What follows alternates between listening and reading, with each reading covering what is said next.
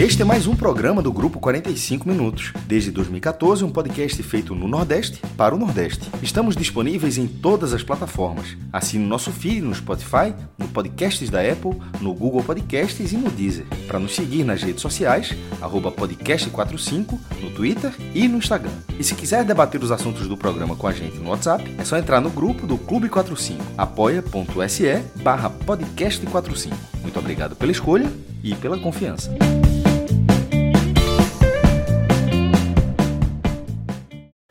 Olá pessoal, sejam todos bem-vindos e bem-vindas ao Nordeste Versus. Esse aqui é o novo programa do podcast 45 Minutos e vai funcionar da seguinte forma.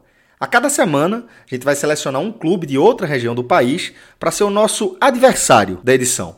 A partir daí, a gente vai iniciar um resgate histórico das estatísticas, jogos decisivos, partidas inesquecíveis, curiosidades e grandes histórias envolvendo esse clube escolhido e as equipes do Nordeste.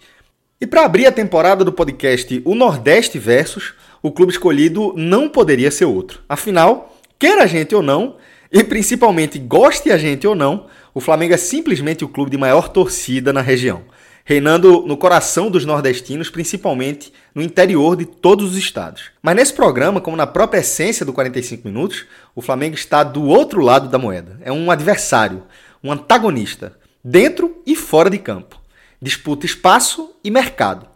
Aqui a gente vai resgatar os principais capítulos históricos envolvendo o rubro-negro carioca e os grandes clubes do Nordeste. Do WO e toda a guerra judicial e de narrativa em torno do Campeonato Brasileiro de 1987, aos confrontos em semifinais de Copa do Brasil, passando por duelos memoráveis, goleadas, reviravoltas, surpresas e polêmicas. Eu sou Celso Shigami e nesta edição teremos a condução de Lucas Liozzi, e as análises de Cássio Zirpoli, Fred Figueroa e João de Andrade Neto falando do Recife, Cássio Cardoso e Vitor Vilar falando direto de Salvador e Tiago Minhoca em Fortaleza. Além da captação e edição de Rafael Estevan. Senhoras e senhores, começa agora o Nordeste versus o Flamengo.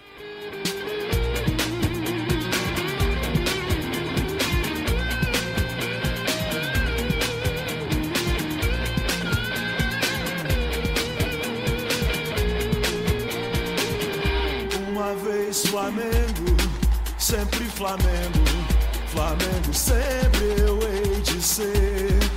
É o meu maior prazer vê-lo brilhar, seja na terra, seja no mar. Vencer, vencer, vencer.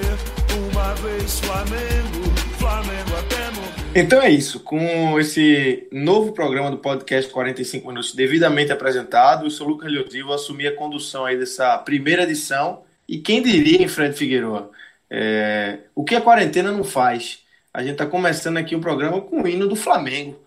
É, é, é, quarentena mesmo, né? É, esse hino do Flamengo, pelo histórico do podcast, ele precisava vir quase com a nota da redação com um pedido de desculpas né, aos ouvintes. Mas, na verdade, acaba sendo até símbolico que a gente esteja escutando o hino do Flamengo cantado por Herbert Viana, né, dos Paralamas do Sucesso. Porque Herbert Viana é paraibano, muito cedo foi morar em Brasília, e já na hora de montar a banda, ele foi para o Rio de Janeiro, onde montou os Paralamas.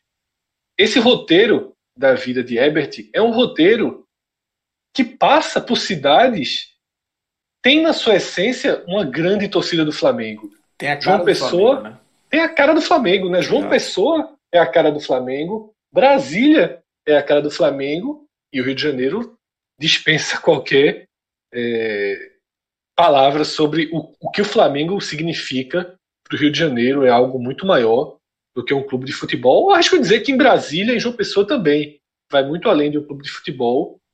E acaba sendo simbólico, Lucas, que nesse dia que a gente abre com o hino do Flamengo, colocando o Flamengo do outro lado, ele não muda de de ordem aqui no programa, ele é o adversário.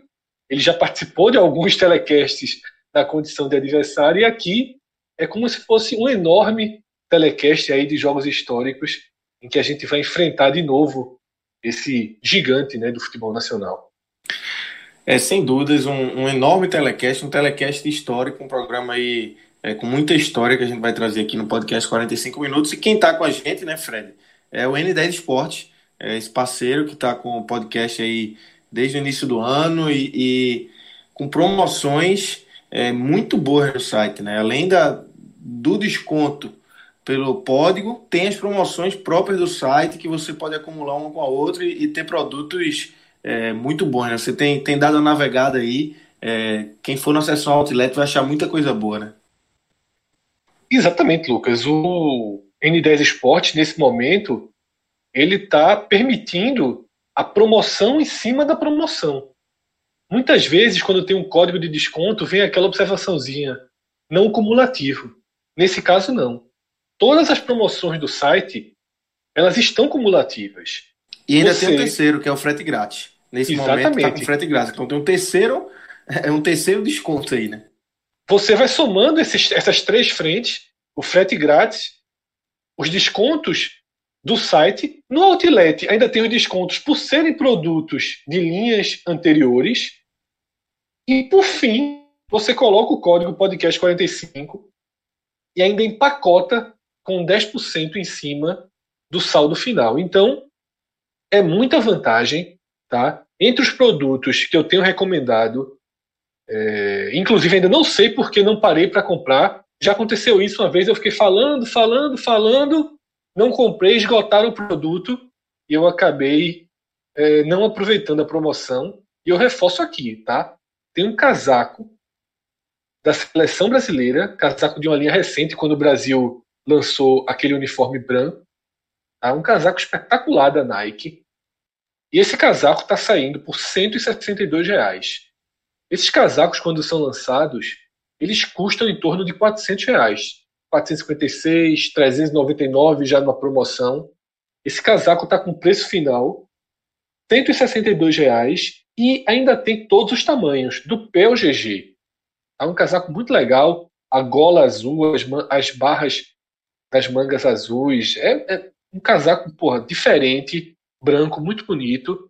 É uma das dicas que eu trago, tá? mas tem muitas outras. Quem gosta de camisa de Barcelona, camisa de Bayern de Munique, camisa de Manchester City, você vai comprar os modelos 18, 19, você vai comprar o modelo 17, 18, abaixo de 100 reais. Tem tá? camisa boa de time, time menor também, né? que quem gosta muito é Grilo. Né? Eu, eu tava olhando, eu vi um do 15 de Piracicaba, por exemplo, ah. outros times é, de, sem tanta expressão que você consegue comprar a camisa num, num preço bom também.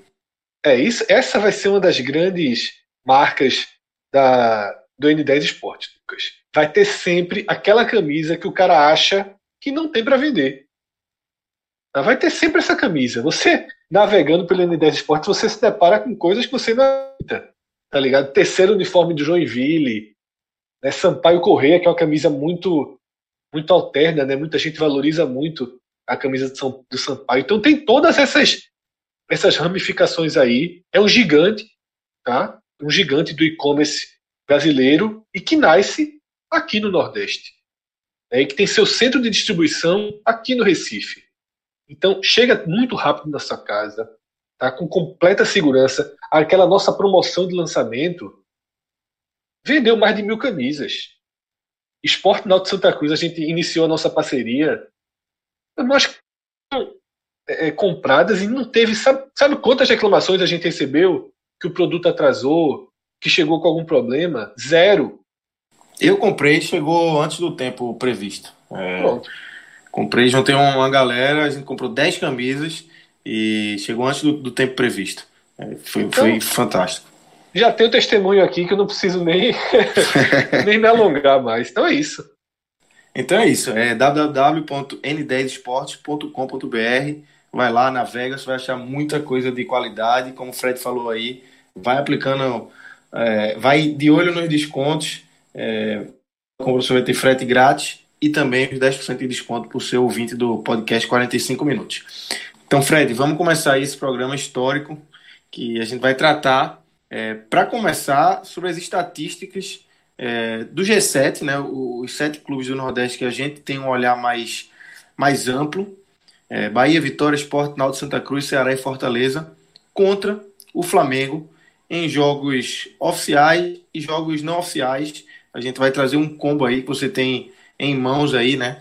É um combo com esse histórico, quem venceu mais, quem perdeu mais, quem está na frente, quem tem o melhor aproveitamento. É, vamos começar é, com Bahia, é, que é quem mais jogou contra o Flamengo, é, sempre lembrando, é, somando jogos oficiais e não oficiais, né, Fred? Isso, Lucas. Inclusive, essa é uma lista que ela nos ajuda a entender um ponto que é muito polêmico na história do podcast, que é quando a gente discute é, aí é o, o ranking dentro desse G7. Tem sempre algumas polêmicas localizadas. E uma polêmica muito atual, ela envolve Náutico e Santa Cruz versus Ceará e Fortaleza, tá? É muito difícil hoje você fazer um programa, você colocar na mesa argumentos em favor de Náutico e Santa Cruz. É muito difícil você convencer um torcedor do Ceará, um torcedor do Fortaleza, que ainda, que ainda se deve pensar se na história do futebol brasileiro, somado com o momento, se você coloca tudo na mesa, que os pernambucanos ainda estariam na frente desses dois cearenses. E essa lista ajuda a entender um pouquinho. O Bahia, como você falou, o Bahia ele tem 51 jogos oficiais contra o Flamengo. Tá? 51. São 13 vitórias, 19 empates e 19 derrotas. O percentual de vitórias do Bahia contra o Flamengo é de 25%. Se a gente abre o leque para jogos não oficiais, o Bahia vai para 87 jogos. Tá? Daqui a pouco, esse ranking vai chegar nesse, nesse, nessa abertura que eu fiz para entender o quanto isso acaba tendo um peso para entender um pouco de história do futebol. O Vitória é o segundo clube que mais enfrentou o Flamengo, tá? tanto em jogos oficiais como no total. O Vitória tem 48 confrontos contra o Flamengo, tá? oficiais, sendo 10 vitórias, 9 empates e 29 derrotas, e 63, incluindo aí os amistosos. O Sport é o terceiro com 41, tá? 41 jogos oficiais. Desses 41 jogos do Sport são 12 vitórias, 9 empates e 20 derrotas. Está incluso aí o WO, tá? porque entra na conta de uma partida oficial. Nos não oficiais, o esporte iria para 51 partidas contra o Flamengo. A partir de agora, chega nesse ponto que eu destaquei. O Náutico tem 31 jogos oficiais contra o Flamengo. O Santa Cruz tem 25 jogos oficiais contra o Flamengo. Ceará tem 22 jogos oficiais diante do Flamengo. E o Fortaleza tem 14. Um detalhe: até 2016, o sétimo time em número de confrontos contra o Flamengo era o América do Natal. Fortaleza veio ultrapassar há quatro anos. E aí, talvez o torcedor do Fortaleza do Ceará está tendo, porra, Fred, que ranking louco é esse? Desde quando número de jogos contra o Flamengo é uma referência para alguma coisa? É um peso.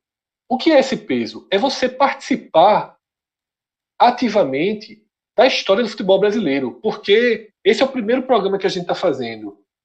E eu posso aqui estar tá fazendo uma aposta que não se concretize. Eu ainda não fiz o levantamento das outras equipes, mas eu tenho certeza, por saber a história, que quando a gente trouxer Corinthians, Palmeiras, os números vão ser muito parecidos.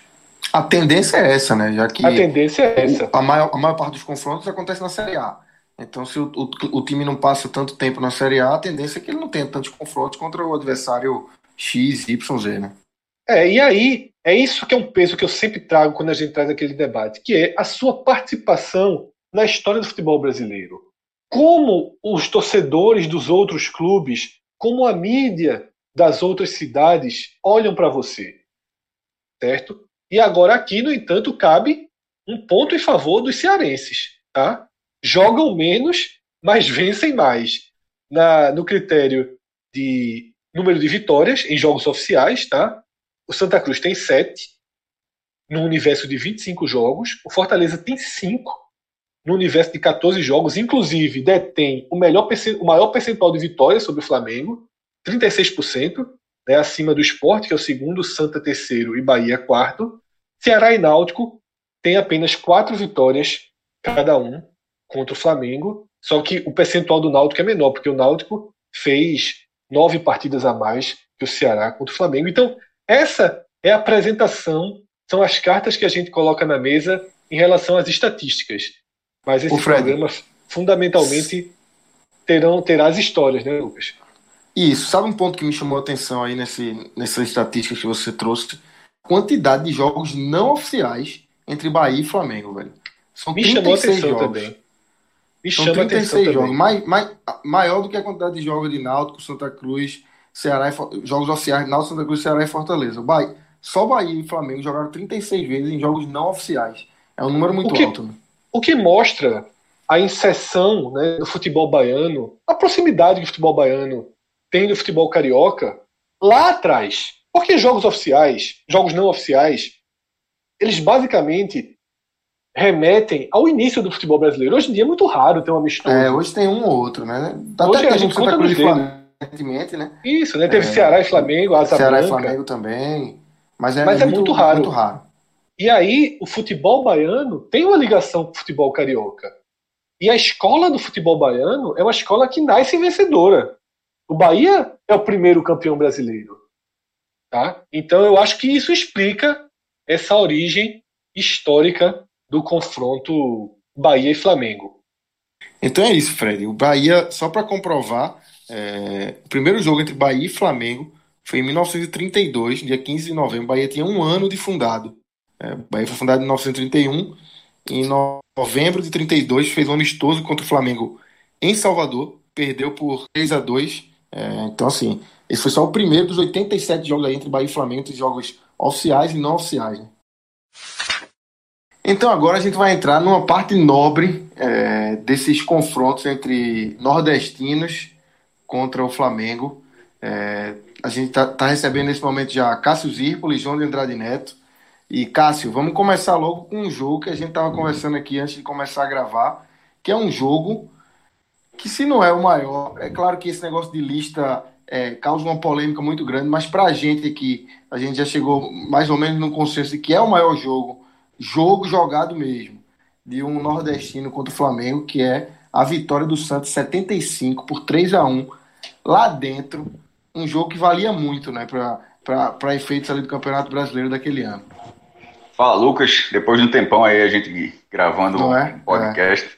É. É, sobre, sobre essa partida, a gente contextualizando com o Campeonato Brasileiro, isso é apenas a quinta edição do Campeonato Brasileiro no seu formato desde 71. É, a unificação, a gente sabe, só foi lá para 2010, ou seja, em 75, naquele momento, ninguém estava dizendo que estava contando com a Taça Brasil, não. Ali era o quinto Campeonato Brasileiro. A Taça Brasil tinha uma, uma enorme importância, o Robertão uma enorme importância, mas o Campeonato Brasileiro era de 71. E o, e o máximo que o Flamengo tinha era um vice-campeonato da Taça Brasil, se eu não me engano, em 65. O Flamengo não tinha sido campeão brasileiro. E o Vasco, o maior rival do Flamengo, embora naquela época acho que ainda não era o maior rival, o maior rival talvez fosse o Fluminense, mas um dos maiores rivais do Flamengo, era o atual campeão brasileiro. Ou seja, o Vasco tinha sido campeão em 74 e, e obviamente, isso pressiona os seus rivais a tentarem buscar é, uma conquista. Até porque o Botafogo tinha sido campeão da Taça Brasil de 68 e o Fluminense o campeão do Robertão, o Roberto Gomes Pedrosa, de 70. Ou seja, naquele momento, curiosamente, só o Flamengo não tinha título nacional. Então era algo é, muito com peso muito grande naquela época. E era o Flamengo já com o Zico começando a surgir. Zico bem novo ainda. É, o Flamengo depois vai ganhar é, vários brasileiros no início dos anos 80 com o Zico brilhando. E o Zico já era novo, Zico era novo, mas já era o destaque. Agora, na hora que você pega as fichas dessa partida, é, você, o Santa Cruz não tinha em nenhum momento uma condição de inferioridade sobre o jogo. 75 é o ano onde o Santa Cruz é, ficou muito perto de ser campeão brasileiro, porque o regulamento, inclusive, possibilitava bastante o clube. E sobre essa partida, especificamente, ela, ela precede a semifinal, mas ela não era quartas de final. Ela era, o Campeonato Brasileiro era cheio de fase, né? Esse era, na, na, nessa fase antes da semifinal, foram dois grupos de oito, com turno único dentro dos grupos, ou seja, cada um jogaria sete vezes, e os dois melhores de cada grupo avançariam à semifinal. Na última rodada, a, é, chegou na condição o Internacional praticamente classificado, porque ele enfrentaria a, a Portuguesa, é, já sem chances de, de, de, classificação, e jogaria no Beira Rio e, passou, e ganhou por 3 a 0 Se classificou. O outro jogo era justamente uma, era um, foi um confronto direto, ou seja, foi entre aspas uma disputa de quartas de final, com o empate sendo do Flamengo o jogo no Rio de Janeiro, no Maracanã. Era, era, era um confronto direto. Não, não, não, tinha combinação que saísse os dois times eliminados. Dali sairia um classificado. E, e com empate favorecendo o Flamengo.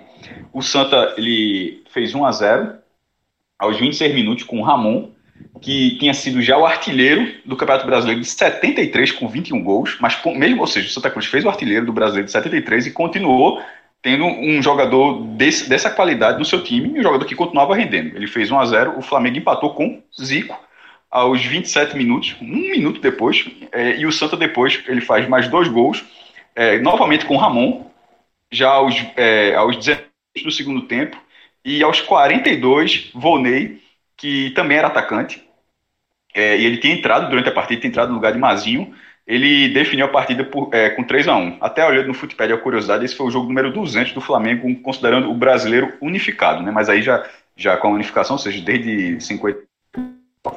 É, essa vitória, ela não só deu a classificação, só primeiro, 3 a 1 em cima do Flamengo no Maracanã, tirando o Flamengo da disputa. Com 74 mil pessoas, Cássio. 74 mil pessoas.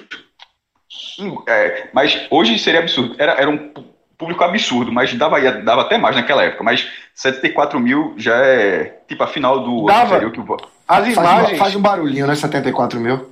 Não, não, é porque eu quis dizer assim, porque o Maracanã ali, em 74, o Vasco e Cruzeiro, se eu não me engano, foram 112 mil. Era assim, era, era, imagens, era, era, é, As imagens do jogo mostram aquela geral, logo em cima da geral tem as cadeiras azuis, né? Que ficavam em cima da geral, boa parte delas vazia. É porque ou o pessoal seja, ficava na arquibancada ou na geral em pé, mas do, do lado da cabine da TV. A geral Isso, clássica do Maracanã. Era, a geral é, clássica. Que, seja, que era atrás dos bancos de reserva. Você olhava do outro lado, tinha gente. Mas veja só, isso eu tô falando, só para contextualizar, o Maracanã ali, 74 mil pessoas, é 7 mil, é o cavalice. É, é um público que hoje nenhum estádio do Brasil recebe. O Maracanã poderia receber, mas por um problema lá de logística, a polícia impede. É, e... o, o Santa Cruz tirou o Flamengo do Campeonato Brasileiro o, o Flamengo buscava seu título e avançou para uma semifinal como líder do grupo. E aí por isso que eu falei que o Santa Cruz ficou um triste ser campeão brasileiro. Porque a fase final era jogo único. É, jogo único, tanto na semifinal quanto na final. O Santa Cruz foi líder do grupo, enfrentou o Internacional, o, desculpa, enfrentou o Cruzeiro, que foi o segundo do outro grupo, e o Fluminense, que foi o líder do outro grupo, enfrentou, enfrentou o Internacional. E curiosamente, os dois visitantes é que passaram. Como o Inter eliminou o Fluminense, isso significa de que o Santa Cruz, que enfrentou o Cruzeiro, perdeu por 3 a 2 levando um gol de palhinha aos 42 do segundo tempo. É, e se fosse empate, ia para prorrogação. Tipo, o Santa não tem empate na semifinal, não. Mas se ele tivesse vencido esse jogo no Arruda, a final contra o Internacional também teria sido no Arruda em jogo único. E mais do que isso, a semifinal que o Santa Cruz perde do Cruzeiro, se ele tivesse classificado, ele teria ido para a Libertadores, porque naquela época o campeão e o vice iam para a Libertadores. Ou seja, ficou um tri... a campanha é fantástica, ficou um triste e ela para ser histórica do jeito como ela é, ela passa por uma vitória que a gente vai debater, que a Fred já tinha falado antes da gravação, que talvez seja a maior vitória de um clube do Nordeste diante do Flamengo em jogos eu, de, é, de, campeonato. Ô, ô, ô Cássio, e assim, é, eu tô, também estou com a escalação dos times assim, e é a vitória tão clássica, tão importante, que é a escalação mais clássica da história do Santa Cruz. Daquelas que o torcedor mais antigo lembra de cabeça, e os torcedores mais novos. E você conhece. Não, então, os torcedores mais novos é, sabem de ouvir dizer, de escutou dos pais, escutou do avó, do, do, dos avós, porque o Santa Cruz tinha Lula Pereira, tinha Levi Coupe, que é o, o treinador Levi Coupe, Pedrinho, né, por não ser, que para muita gente é uma, um dos maiores laterais da história do Santa, Carlos Alberto Barbosa, o outro, outro lateral que também entra em, qualquer, em várias seleções da história do Santa, Givanildo Oliveira, esse certamente entra em qualquer seleção da história do Santa. Mazinho, de Ébano, também muito citado como um dos melhores jogadores da história do Santa. Fumanchu e Ramon. Então, seja, desses, desses, desses nomes que eu citei aqui, é, vira e mexe se faz nas seleções dos melhores Santa Cruz de todos os tempos, Náutico, Esporte, Bahia. Desse time aqui, é, Pedrinho é citado, Carlos Alberto Barbosa é citado, Chivanildo nem se fala, mas esses caras assim são, é, é o Santa Cruz mais clássico que você pode imaginar. Enfrentando o Flamengo, que também tinha nomes importantes da história do futebol brasileiro. Zico, você, falou aí, início de carreira bem novinho, mas é, já era Zico, né? Júnior, lateral, Júnior, lateral esquerdo.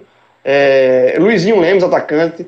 É, Doval, atacante. Então, assim, era um time também do Flamengo. Cantarelli, goleiro também clássico. Então, assim, era um time do Flamengo forte, mais de um Santa Cruz, velho. Assim, sem dúvida nenhuma, o maior Santa Cruz da história. Só pelos jogos que você tem aqui. Esse jogo, para mim, ele resume três, superlat três superlativos. Para mim, a gente tem o maior Santa Cruz da história, isso é indiscutível. Cássio já deu todo o contexto aqui. Um clube que teve uma semifinal em casa para disputar uma final de brasileiro também em casa. E essa semifinal ele foi derrotado por um gol no apagar das luzes. Certo? Então a gente tem o maior Santa Cruz da história. Para mim, conseguindo a maior vitória de um clube do Nordeste contra o Flamengo. A gente vai passar por outros grandes resultados, mas coincidentemente a ordem cronológica trouxe essa vitória logo na abertura do programa. A gente não está começando por ela por ela ser a maior. A gente está começando por ela pela cronologia das grandes classificações em cima do Flamengo. Mas ela já vem com esse peso. E aí eu ainda trago mais um ponto. Para mim, é também a maior vitória da história do Santa Cruz. Porque eu acho também. essa história, essa história, ela deixou o Santa Cruz com olhando para a taça de campeão brasileiro, com uma projeção bem razoável e bem factível de ser o campeão. Quando o Santa bate o Flamengo 3 a 1 no Maracanã, veja, eu já vi uma entrevista de Raul Plasma do Cruzeiro, ele dizendo que foi pro Arruda com as pernas bambas. E Raul, ele coloca o próprio, o próprio Cruzeiro tá, na condição de surpresa dentro do Arruda. Veja, veja o cenário que se tinha. Então, para mim, são três superlativos que cabem, que definem muito bem esse jogo. Fred, um último ponto só sobre aquela campanha. Como era peso pesado, o Cruzeiro, que depois teve o Santa Cruz, ele vai ganhar Libertadores de 76. Então, assim, era. É, era o Santa fazendo, tendo seu mau time, mas dentro de um campeonato onde só tinha time grande também no, no, grande no sentido de é, qualidade técnica mesmo, não falando da, da camisa não. É, e, e, coisa, e, e conseguiu, ele, ele, conseguiu, ser, é, conseguiu ser marcante. Ah, algo muito importante sobre esse jogo é, é apesar dele já ser tão antigo, mas você, você ter à disposição as imagens para conferir os, é, os, lances desse jogo. É muito importante isso para dar uma base, inclusive nesse, inclusive nesse programa. Era exatamente isso que eu ia falar. Assim, o torcedor mais jovem do Santa, que nunca viu as imagens, se você procurar no YouTube, os gols estão lá, o jogo tem, tem imagens desse jogo. E assim, e é muito importante esse programa que a gente está gravando aqui, passando por várias épocas, para lembrar desses feitos, pô. Do, do, assim, é, são jogos que marcam a história do clube, que formam uma forma, um, geram é, uma formação de torcedores, uma geração de torcedores. Esse tipo de jogo aqui marca muito. É, eu acho que tem, tem torcedor Santa Cruz hoje que tem 20 anos e ele, ele é Santa Cruz hoje muito por jogos como esse. Porque veio do avô, do cara que passou a torcer Santa Cruz nessa época, que se encantou por esse time. Então é muito é, assim, são jogos que eles, eles constroem a história de um clube. Esse, esse jogo, para mim, essa vitória do Santa Cruz, para mim, é, é, a, é, a, maior, uma das maiores, sem, com certeza, a vitória da, da história do Santa. E tem as imagens no YouTube, quem, para quem quiser procurar. E a gente tem uma, uma surpresa aí pro torcedor do Santa, né? É, a gente conversou antes da gravação com o Ramon, atacante que fez dois gols nesse jogo, um dos maiores atacantes da, da história do Santa, é, foi artilheiro de Campeonato Brasileiro. Então, Ramon fez dois, dois gols nessa partida contra o Flamengo e conversou com a gente, falou um pouco sobre como é que foi é, o clima daquela partida, tudo que aconteceu durante aqueles 90 minutos ali contra o Flamengo. Então, fala aí, Ramon. O Flamengo quando entrou em campo, dava aquela impressão de que já tinha como certo a vitória. E durante o jogo, Santa Cruz tinha uma grande equipe que não se intimidava, onde chegava, jogava na condição de igual para igual qualquer adversário no Brasil. E tomamos a rédea do, do jogo, eu marquei um gol no primeiro tempo. É, de cabeça, né? O Pio cruzou a bola, lado esquerdo. E Pio cruzava muito bem. Então você, o atacante pegava a bola cabeceando de frente. Eu cabecei, o Cantarelli se jogou, a bola foi na trave. Eu ainda caí, me levantei, a bola subiu, veio no meio do gol. E eu concluí a jogada marcando o primeiro gol do Santa Cruz. É, em seguida, é, faltando poucos minutos para terminar o primeiro tempo, Zico, Zico, entra na área do Santa Cruz, é, de frente com o Jair, o nosso goleiro, e o juiz marca o pênalti. Né? Zico tenta driblar, Jair tira a bola no lance normal, e o, o árbitro marcou penalidade, Zico aí empatou o jogo 1 a 1 Terminou o primeiro tempo por 1 a 1 Voltamos no segundo tempo e no, se creio que assim entre 20 a 30 minutos eu consegui numa jogada individual sair de brando e toquei a bola para Fumanchu já dentro da grande área. Ele devolveu na tabela e eu consegui marcar o segundo gol do Santa Cruz, fazendo 2 a 1 um.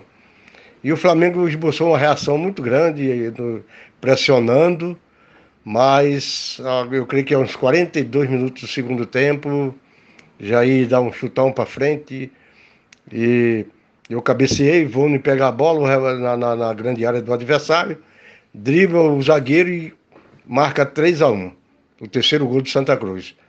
Aí ali foi fatal para o Flamengo. E como esse jogo está no YouTube, eu vou assinar embaixo aqui de Ramon, viu? O pênaltizinho que foi dado pro Flamengo foi dos mais mandrakes possível.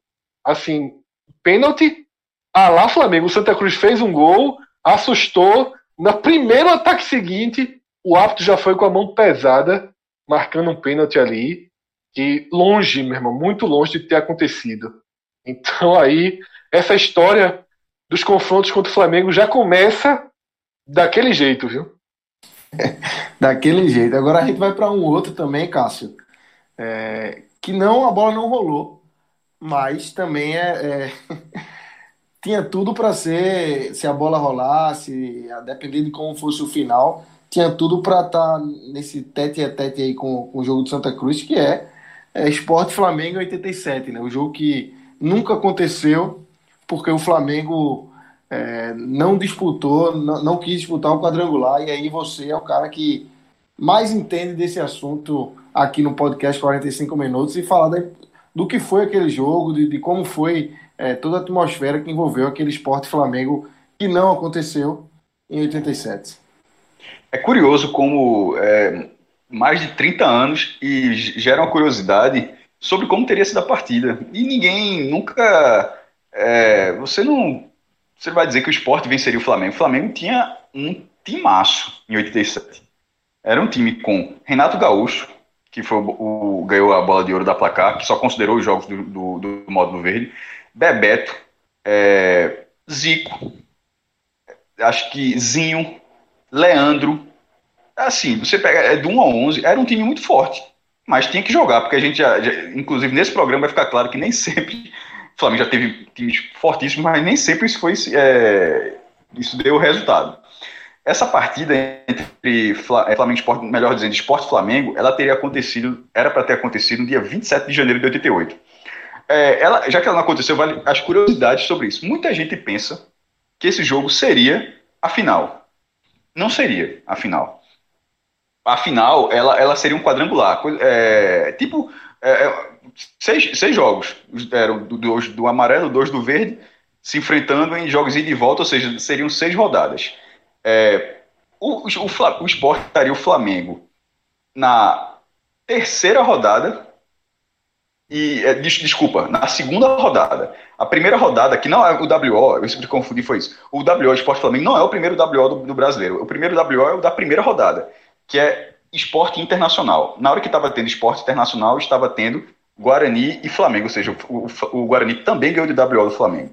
Isso foi 24 de janeiro. Aí, três dias depois, ah, o jogo foi novamente no Recife, agora esporte com o Flamengo, e novamente em Campinas, é, com Guarani, no caso Guarani Inter e Esporte Flamengo. Só a terceira rodada que o esporte enfrentou, enfrentou o Guarani. Pela composição espelhada, posso estar enganado, ou seja, o esporte pegaria o, o Flamengo na é, segunda rodada e na é, quinta. Quinta. E na quinta Isso. rodada.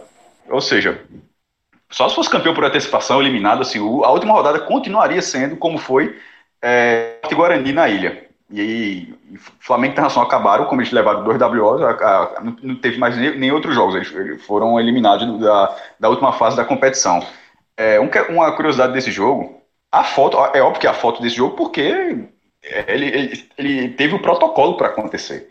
Foi, numa, foi é, durante, na quarta-feira de noite, se eu não me engano, o esporte jogou de branco. Porque naquela época tinha, tinha várias regras de futebol que hoje não existem mais. Por exemplo, amistoso, quando tinha torneio amistoso, o empate era sempre no visitante. Tipo, quando a galera faz areia no Suassuna hoje, meu se for empate é pênalti, não tem isso não. Não tem, dá empate para ninguém não. Antigamente se dava. É, inclusive tem até uma história curiosíssima com o Flamengo, que, que vale falar mais na frente depois, levou uma bocada de taça nessa história de ter o um empate. É, mas tinha isso, e outra coisa era quando clubes com o mesmo uniforme se enfrentavam, era comum que, não era regra, mas era comum que o mandante jogasse com reserva e deixasse o visitante jogar com o principal. E foi o que, acontece, foi o que aconteceu. É, tá Estevam na, na foto, tá com o árbitro, tá, tô no centro do campo, tá esperando. Até Petro Silva tá, tá, aparece na foto também. E o esporte tá de branco lá.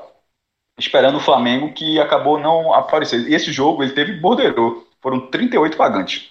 É, o, esse, esse, esse esporte Flamengo acabou não acontecendo, porque o, é, o Flamengo Internacional se recusaram a jogar o quadrangular final, que apesar de estar tá previamente acordado, apesar de estar tá tudo chancelado, e deu no que deu. Mas esse jogo, esse jogo não aconteceu. O Flamengo seria favorito? Certamente. Agora, se venceria o jogo, aí, meu irmão, aí tem, existem exemplos assim, meu irmão. De, desde aquela vitória do Internacional sobre o Barcelona mesmo, de Ronaldinho ali na final do Mundial, bicho. Futebol, velho. O próprio Flamengo, o próprio Flamengo, em 82, contra o Sport, o Flamengo era campeão do mundo. Ficou a um gol de ser eliminado pelo Sport no Campeonato Brasileiro.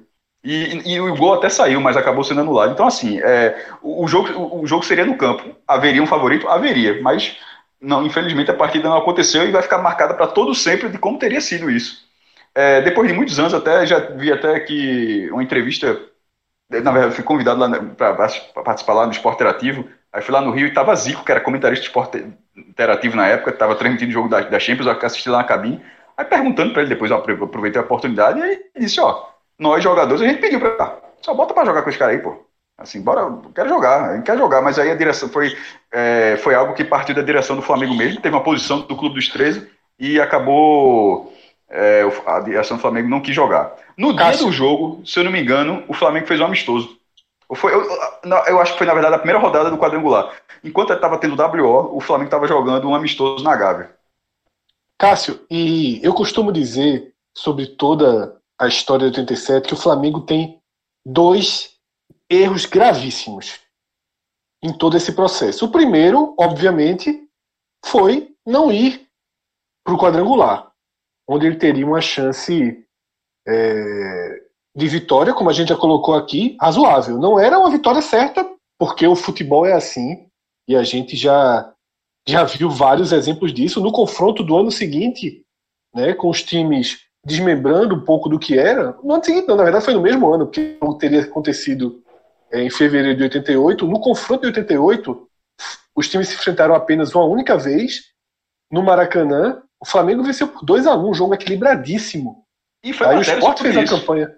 Isso, esse jogo havia toda a expectativa. É, esse, esse jogo ele foi. Só teve um jogo, que foi. É, não teve um jogo na ilha, era um turno só o Campeonato Brasileiro. E esse jogo, ele foi muito comentado por, é, por esse tipo de coisa. Se eu não me engano, foi o Robertinho para o esporte.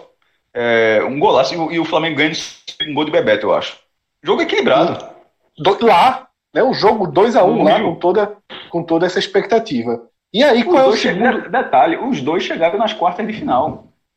Em 88 os dois times, Fred, eles tiveram a mesma campanha no Campeonato Brasileiro. e o esporte talvez tenha até uma, uma, um desfecho mais nobre, porque o esporte ele empatou os dois jogos contra o campeão. E de todos os times que jogaram contra o Bahia na reta final, o esporte foi o que chegou mais perto de eliminar o Bahia, né? Então aí a gente já falou dessas histórias. Os próprios jogadores do Bahia contam, né? O quão dramático foram os jogos com o esporte, né? Nando perde um gol é, na classe debaixo da barra, né? Que é, o, que é um jogo histórico. E qual é, é na classificação, na classificação geral, só na classificação geral de 88 eu abri aqui, realmente foi muito equilibrado. O Flamengo terminou na sexta colocação 44 pontos, 44 pontos. E o Sport em sétimo, 43, um ponto a menos. Mas os dois nas quartas de final, os dois pararam na mesma fase. Não, os dois na quarta final, é. É porque é classificação por pontos, né? Gera, somando todas as fases. Isso. E aí, qual é o segundo erro do Flamengo sobre. O primeiro, obviamente, foi não ter ido. O segundo foi ter recomeçado tudo em 2011. O Flamengo é, ele tinha a seu favor a narrativa contada durante anos e anos e anos é, por veículos que dominavam a comunicação, numa época que a comunicação não era tão democrática. Então o Flamengo tinha toda a narrativa. Quando o Flamengo tenta aquela divisão, aquela canetada em 2011, o Flamengo comete o segundo maior erro. Porque veja como a história era contada. A Justiça Federal, que quem deu a decisão era sediado em Pernambuco, apesar de ser Justiça Federal isso não importar, mas para uma narrativa importa, saiu da Justiça Federal de Pernambuco para uma decisão do STF. Veja como foi um erro gravíssimo que o Flamengo fez. O Flamengo atualizou o título do esporte, fazendo com que ele passasse por todas as esferas da justiça brasileira, o Flamengo tentando apenas a divisão do título. E agora, quando você vai pesquisar, você não consegue mais encontrar argumentos para você considerar o Flamengo campeão. Antigamente havia argumentos, né? Por uma, por uma questão de narrativa, você conseguia jogar na mesa argumentos. Agora não. Agora você só tenta dizer a questão do merecimento, de ter enfrentado adversários mais fortes. Então, esse WO ele tem um peso histórico muito grande porque ele é o primeiro pilar né, da consolidação do título do esporte e acaba sendo o maior dano que um clube do Nordeste causou ao Flamengo. Se o jogo anterior do Santa Cruz é a maior vitória dentro de campo, esse é o maior dano, porque o Flamengo perde um título brasileiro. Tá? E queira ou não, ele perde. Ele não tem esse reconhecimento. Se o esporte tem asterisco, e muitas vezes se coloca asterisco no esporte, o Flamengo também tem asterisco. Só que o do Flamengo tem um asterisco sem a validade. Então, esse jogo causa um dano também. O, o asterisco do esporte, as pessoas colocam o asterisco do esporte. A, a, a, diferença. O asterisco do esporte, as pessoas colocam o asterisco no esporte. Porque não existe Isso. asterisco. No do Flamengo, o próprio Flamengo, ele, ele colocou o asterisco numa uma conquista que ele poderia ter tido. Exatamente. Tipo, é, é, é, assim, é, o esporte não fez nada para ter um asterisco, certo? As pessoas é que enxergam o asterisco na campanha de esporte. No caso do Flamengo, é, a, tudo é a partir da decisão do próprio clube. Então, é, é, um erro, é, um, um erro, até possivelmente, e esportivamente falando, acho que é o maior erro da história do Flamengo, assim, não tem como. Não, é o maior erro, assim. Não, lógico que é. E, e assim, e, mas foi uma decisão política, né, assim, na época. É, tanto é que o Inter, uma coisa que não me, não me entra na cabeça, e não, então, não tem lógica alguma, é o Internacional se recusar a disputar o quadrangular final. Porque, veja, o Internacional tinha perdido o título da Copa União do, do, módulo, do módulo verde. Já tinha perdido o título. Então, assim, em tese, o Inter não tem nada a perder. Então, pô, perder aqui, vou, vou tentar ganhar no quadrangular. O Inter não tem nada a perder. E por que o Inter também não joga? Essa decisão, Porque... essa decisão é ainda pior. Exatamente, não tem lógica nenhuma do Internacional. Mas aí é, é a questão da política da época, né? Houve um, um fechamento dos clubes naquela é, época. Tá, João, é... até no livro a gente colocou, eu, com o André a gente colocou isso. A decisão, ela é, ela é veiculada como unânime porque tem que ser a decisão do Clube dos 13, certo? Porém, internamente, não era, não era unânime. E isso tá. Depois de tempo, os caras abrem o jogo. É, se não me engano, do Grêmio, Bahia, falando até de cabeça, eu escrevi, mas depois de tanto tempo, até para não, não, não, errar a precisão. Mas é, é tratado como unânime, tipo, ó, voltou, decidiu, vai ser isso aqui, pronto. Então, todo, a, decidiu, chegou uma posição, todo mundo vai abraçar a decisão. Mas até chegar a decisão, os clubes. Teve só, meu irmão, é melhor jogar. Isso aí, isso aí não, viu? Não sei o quê. Não era todo mundo, não, pô. Vai, não, foi, não foi desse jeito, não. É outra coisa que, inclusive, tentou se vender esse tempo todo. É, assim, você pega, tá falando por todo mundo, mas na hora que você vai ligando de um para um, de um para um, você vê que nem todo mundo pensava a mesma coisa, tá ligado? Então, foi toda uma narrativa que acabou não dando muito certo. Mas enfim, esse jogo não aconteceu, teria sido ótimo se tivesse acontecido, teria é, ele naturalmente ele, tá, ele, ele, ele, seria presente, porque ele seria um jogo do Com certeza ele estaria seria um jogo, né, ele, ele, estaria aqui, independentemente do resultado. Porque seria, seriam dois jogos é, entre os quatro melhores times da, da competição, decidindo o título brasileiro. E, e sendo, tendo um confronto na quinta rodada, possivelmente poderia estar um, decidindo para um ou para o outro. E, mas como não aconteceu, ele tem um peso curioso também, histórico. Mas se tivesse acontecido, também teria entrado. Então, de 1987, a gente pula para 98 e a gente está recebendo já aqui Vitor Vilar, diretamente de Salvador. É, para lembrar, Vilar, sobre aquela eliminação do Vitória em cima do Flamengo é, na Copa do Brasil, nas oitavas de final, somente com a vitória por 5 a 0 em Salvador. Depois, tudo bem, perdeu por 5 a 2 no Rio de Janeiro, mas o importante é que passou e deu aquela carimbada de 5 a 0 no Flamengo em Salvador. É, um confronto aí bem importante para a história do Vitória também, né? Pois é, Lucas, prazer estar aqui novamente para falar. Eu é, tava com saudade, né, velho, de fazer parte do podcast aí, de comentar, de falar sobre futebol, tá fazendo falta no nosso dia a dia. E antes de falar de 98, é bom lembrar também que o Vitória enfrentou o Flamengo nas quartas de final de 2003 e perdeu as duas partidas, né? Em 98 acabou sendo a vez que o Vitória passou pelo Flamengo. Né? O Vitória passou em 98, como você falou, com 5 a 0 em Salvador e depois um 5 a 2 no Maracanã. Eu vou ser é, bem honesto, assim, eu era menino na época, né? Eu tinha acabado de fazer oito anos, então talvez Cássio Cardoso, que também está nessa ligação, é, possa até lembrar mais tecnicamente daquela equipe. A minha visão daquele time de 98 era um pouco romântica, sabe? Porque, enfim, cabeça de menino mesmo, vendo um time é, que estava crescendo, né? É bom lembrar que nos anos 90, nessa época específica de 98, o Vitória estava num triênio, assim, né? Não tinha ainda completado o triênio, mas vivia um momento muito glorioso, né? 97 montou um timaço com Bebeto, com Túlio, que acabou não jogando tanto, mas jogou, é, tinha acabado de ser artilheiro do, da Série A em 95 e veio para o Vitória em 97. Bebeto, que poucos anos antes tinha sido tetracampeão mundial, como titular, como destaque, em 97 estava no Vitória. E em 98, aquela, é, aquele momento de alto do Vitória continuou. Ainda mais porque o Bahia caiu, né? E 98 foi o ano em que o Bahia disputou a Série B pela primeira vez.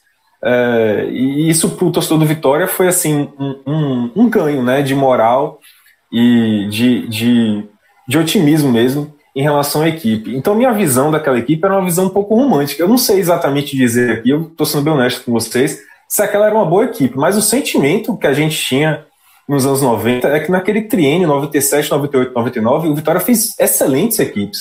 Em 98 em especial, pode falar, Cássio. Ivar, me permita, já que até você disse que eu poderia me meter, eu sou um pouquinho um tiquinho mais velho, e é só para endossar o que você está falando, tá? Esse time, essa sequência do Vitória, esses três anos, eu me arrisco a dizer que, tecnicamente, o pior time do Vitória nesse triênio que você citou foi justamente o que foi terceiro lugar do brasileiro em 99. O 97 Isso. era maravilhoso, realmente muito bem é, é, montado, com inclusive dois jogadores que vieram do esporte, revelações, Russo, Chiquinho é, com Bebeto, com Wesley, enfim. 98 pegou uma, uma, uma parte dessa estrutura, também era um time forte, né? tinha Esquerdinha, tinha Aguinaldo, tinha Ruben, tinha Fernando. Então era um, era um time forte. O 99, para mim, era o mais, tecnicamente, o mais pobre e conseguiu ir mais longe. Mas esse 98 era um time forte e só não foi campeão baiano porque o Bahia, é, com o dinheiro do Opportunity, montou um time muito forte também. Apesar de estar na Série B, resgatou o Wesley do Vitória, é, Nenê, Marquinhos, Fábio Baiano, Branco, um, uns atletas que, que naquele momento era inimaginável que o Bahia fosse contratar, e o Bahia contratou e montou um time muito forte. Mas o Vitória era muito forte, sim. E essa lembrança sua acho que é, é bem assim, alinhada à realidade. Eu tô com a Isso. ficha desse jogo. Eu tô com a ficha desse jogo aqui, só que você quer lembrar, do, do 5x0, né? O jogo de ida, do Vitória. O Vitória tinha Sérgio, goleiro, que tenha sido é, jogado no Palmeiras, né? Tinha feito, e aí alguns nomes. Tem esquerdinha, lateral esquerda, é, Preto Casagrande tá nesse time, Donizete Oliveira, Donizete Mourim, Alex Mineiro, que fez dois gols, Aguinaldo. Então, assim, era. era um... Oi. O Vitória tinha Kleber, um meia. Kleber é. também tá aqui, Kleber, exato. Esse cara jogava demais, demais. É porque não conseguiu, assim. Questão Ele era bem problemático. Bem é, problemático. Não conseguiu avançar na carreira por uma questão muito mais de condução da carreira, assim, não pelo que ele tinha condição de fazer em campo, porque esse homem não para jogar bola, era um 10 daquele, de aproximação, de chegar, finalizar, criar jogo. Então, um grande jogador esse Kleber, mas que realmente ele acabou não, não tendo na é. carreira é. uma sequência como poderia, é, muito provavelmente, que não soube gerir, a, a, carreira. E, e, o técnico com... time, e o técnico desse time era Hélio dos Anjos. Hélio dos Anjos, é. Ele Hélio dos Anjos com... não. Hélio dos Anjos não professor Hélio dos Anjos. Hélio dos Anjos aqui nesse programa tem que ser tratado com respeito. Professor Hélio dos Anjos. Ele Verdade. Eu quero só reforçar uma coisa que o Cássio falou, assim, em 97 o Vitória, a gente vai falar em outro momento que o Vitória botou real, né, que nem Cássio Zirpoli fala, e tentou montar um time mais forte, assim, um time mais é, com cenário nacional. Em 97 o Vitória tentou fazer isso, com o Bebeto, com o Túlio, é, como a gente falou, e em 98 muitos remanescentes daquela equipe eles ficaram, e, e quem saiu daquela equipe foi substituído por outros promissores. O Kleber, que, que Cássio Cardoso falou, é, talvez era o melhor daquela leva, assim, em termos técnicos, porque era um menino que estreou com 16 anos, metendo um gol em Bavi, jogando muita bola, é, depois acabou se perdendo, como o Cássio falou. Tinha Fernando, que esse sim, ele vingou, ele jogou assim, ele virou um grande jogador da, do, do Vitória na história mesmo, foi fundamental em 99, depois voltou nos anos 2000, foi fundamental. Tinha Marconi, zagueiro, que também era da base, é, acabou tendo alguma projeção nacional, jogou bem no Vitória. É, mas assim, os destaques dessa equipe mesmo, o João não leu talvez o maior destaque dessa equipe, que era Petkovic, né? Petkovic chegou em 97, no finalzinho de 97 ao Vitória, jogou ali a reta final da Série A, o Vitória acabou não indo para a segunda fase, terminou a, o campeonato em nono, não foi nem para a segunda fase, que foi uma grande decepção. Aí a gente lembra, né? Bebeto saiu do Vitória para poder é, jogar, ter mais é, visibilidade no Rio de Janeiro, jogando pelo Botafogo para poder ir para a Copa do, do Mundo em 98. Achou que no Vitória não teria essa visibilidade. Petkovic continuou. Isso é um vexame. Isso é um vexame, não é mais é da Vitória, não. Isso é um vexame, não, não, da seleção brasileira. É, porque, só deixando parênteses aqui, é óbvio que Bebeto deveria ter ido para a Copa do Mundo 98 como jogador do Vitória. Assim, ficou muito, ficou muito claro. Mas, para você ver quando a galera, de vez em quando vai reclamar, a galera diz que é, que é mimimi, não sei o quê, mas esse caso de Bebeto 98 é, é, é foda mesmo. E, até, e só, só uma coisa, é que eu não citei, eu não citei, eu não citei Petkovic, na verdade, porque nesse jogo do 5x0, especificamente no 5x0, ele não estava. É isso, é isso que eu ia falar. É isso que eu ia falar, é uma curiosidade isso, João. É, porque assim, ó, o Petkovic, ele, era, ele chegou à vitória em 97, no finalzinho de 97, já chamou muita atenção, só que o grande ano de Petkovic no Vitória foi realmente 98. Né? Eu lembro aí que eu ia falar da, da parte é, romântica desse time.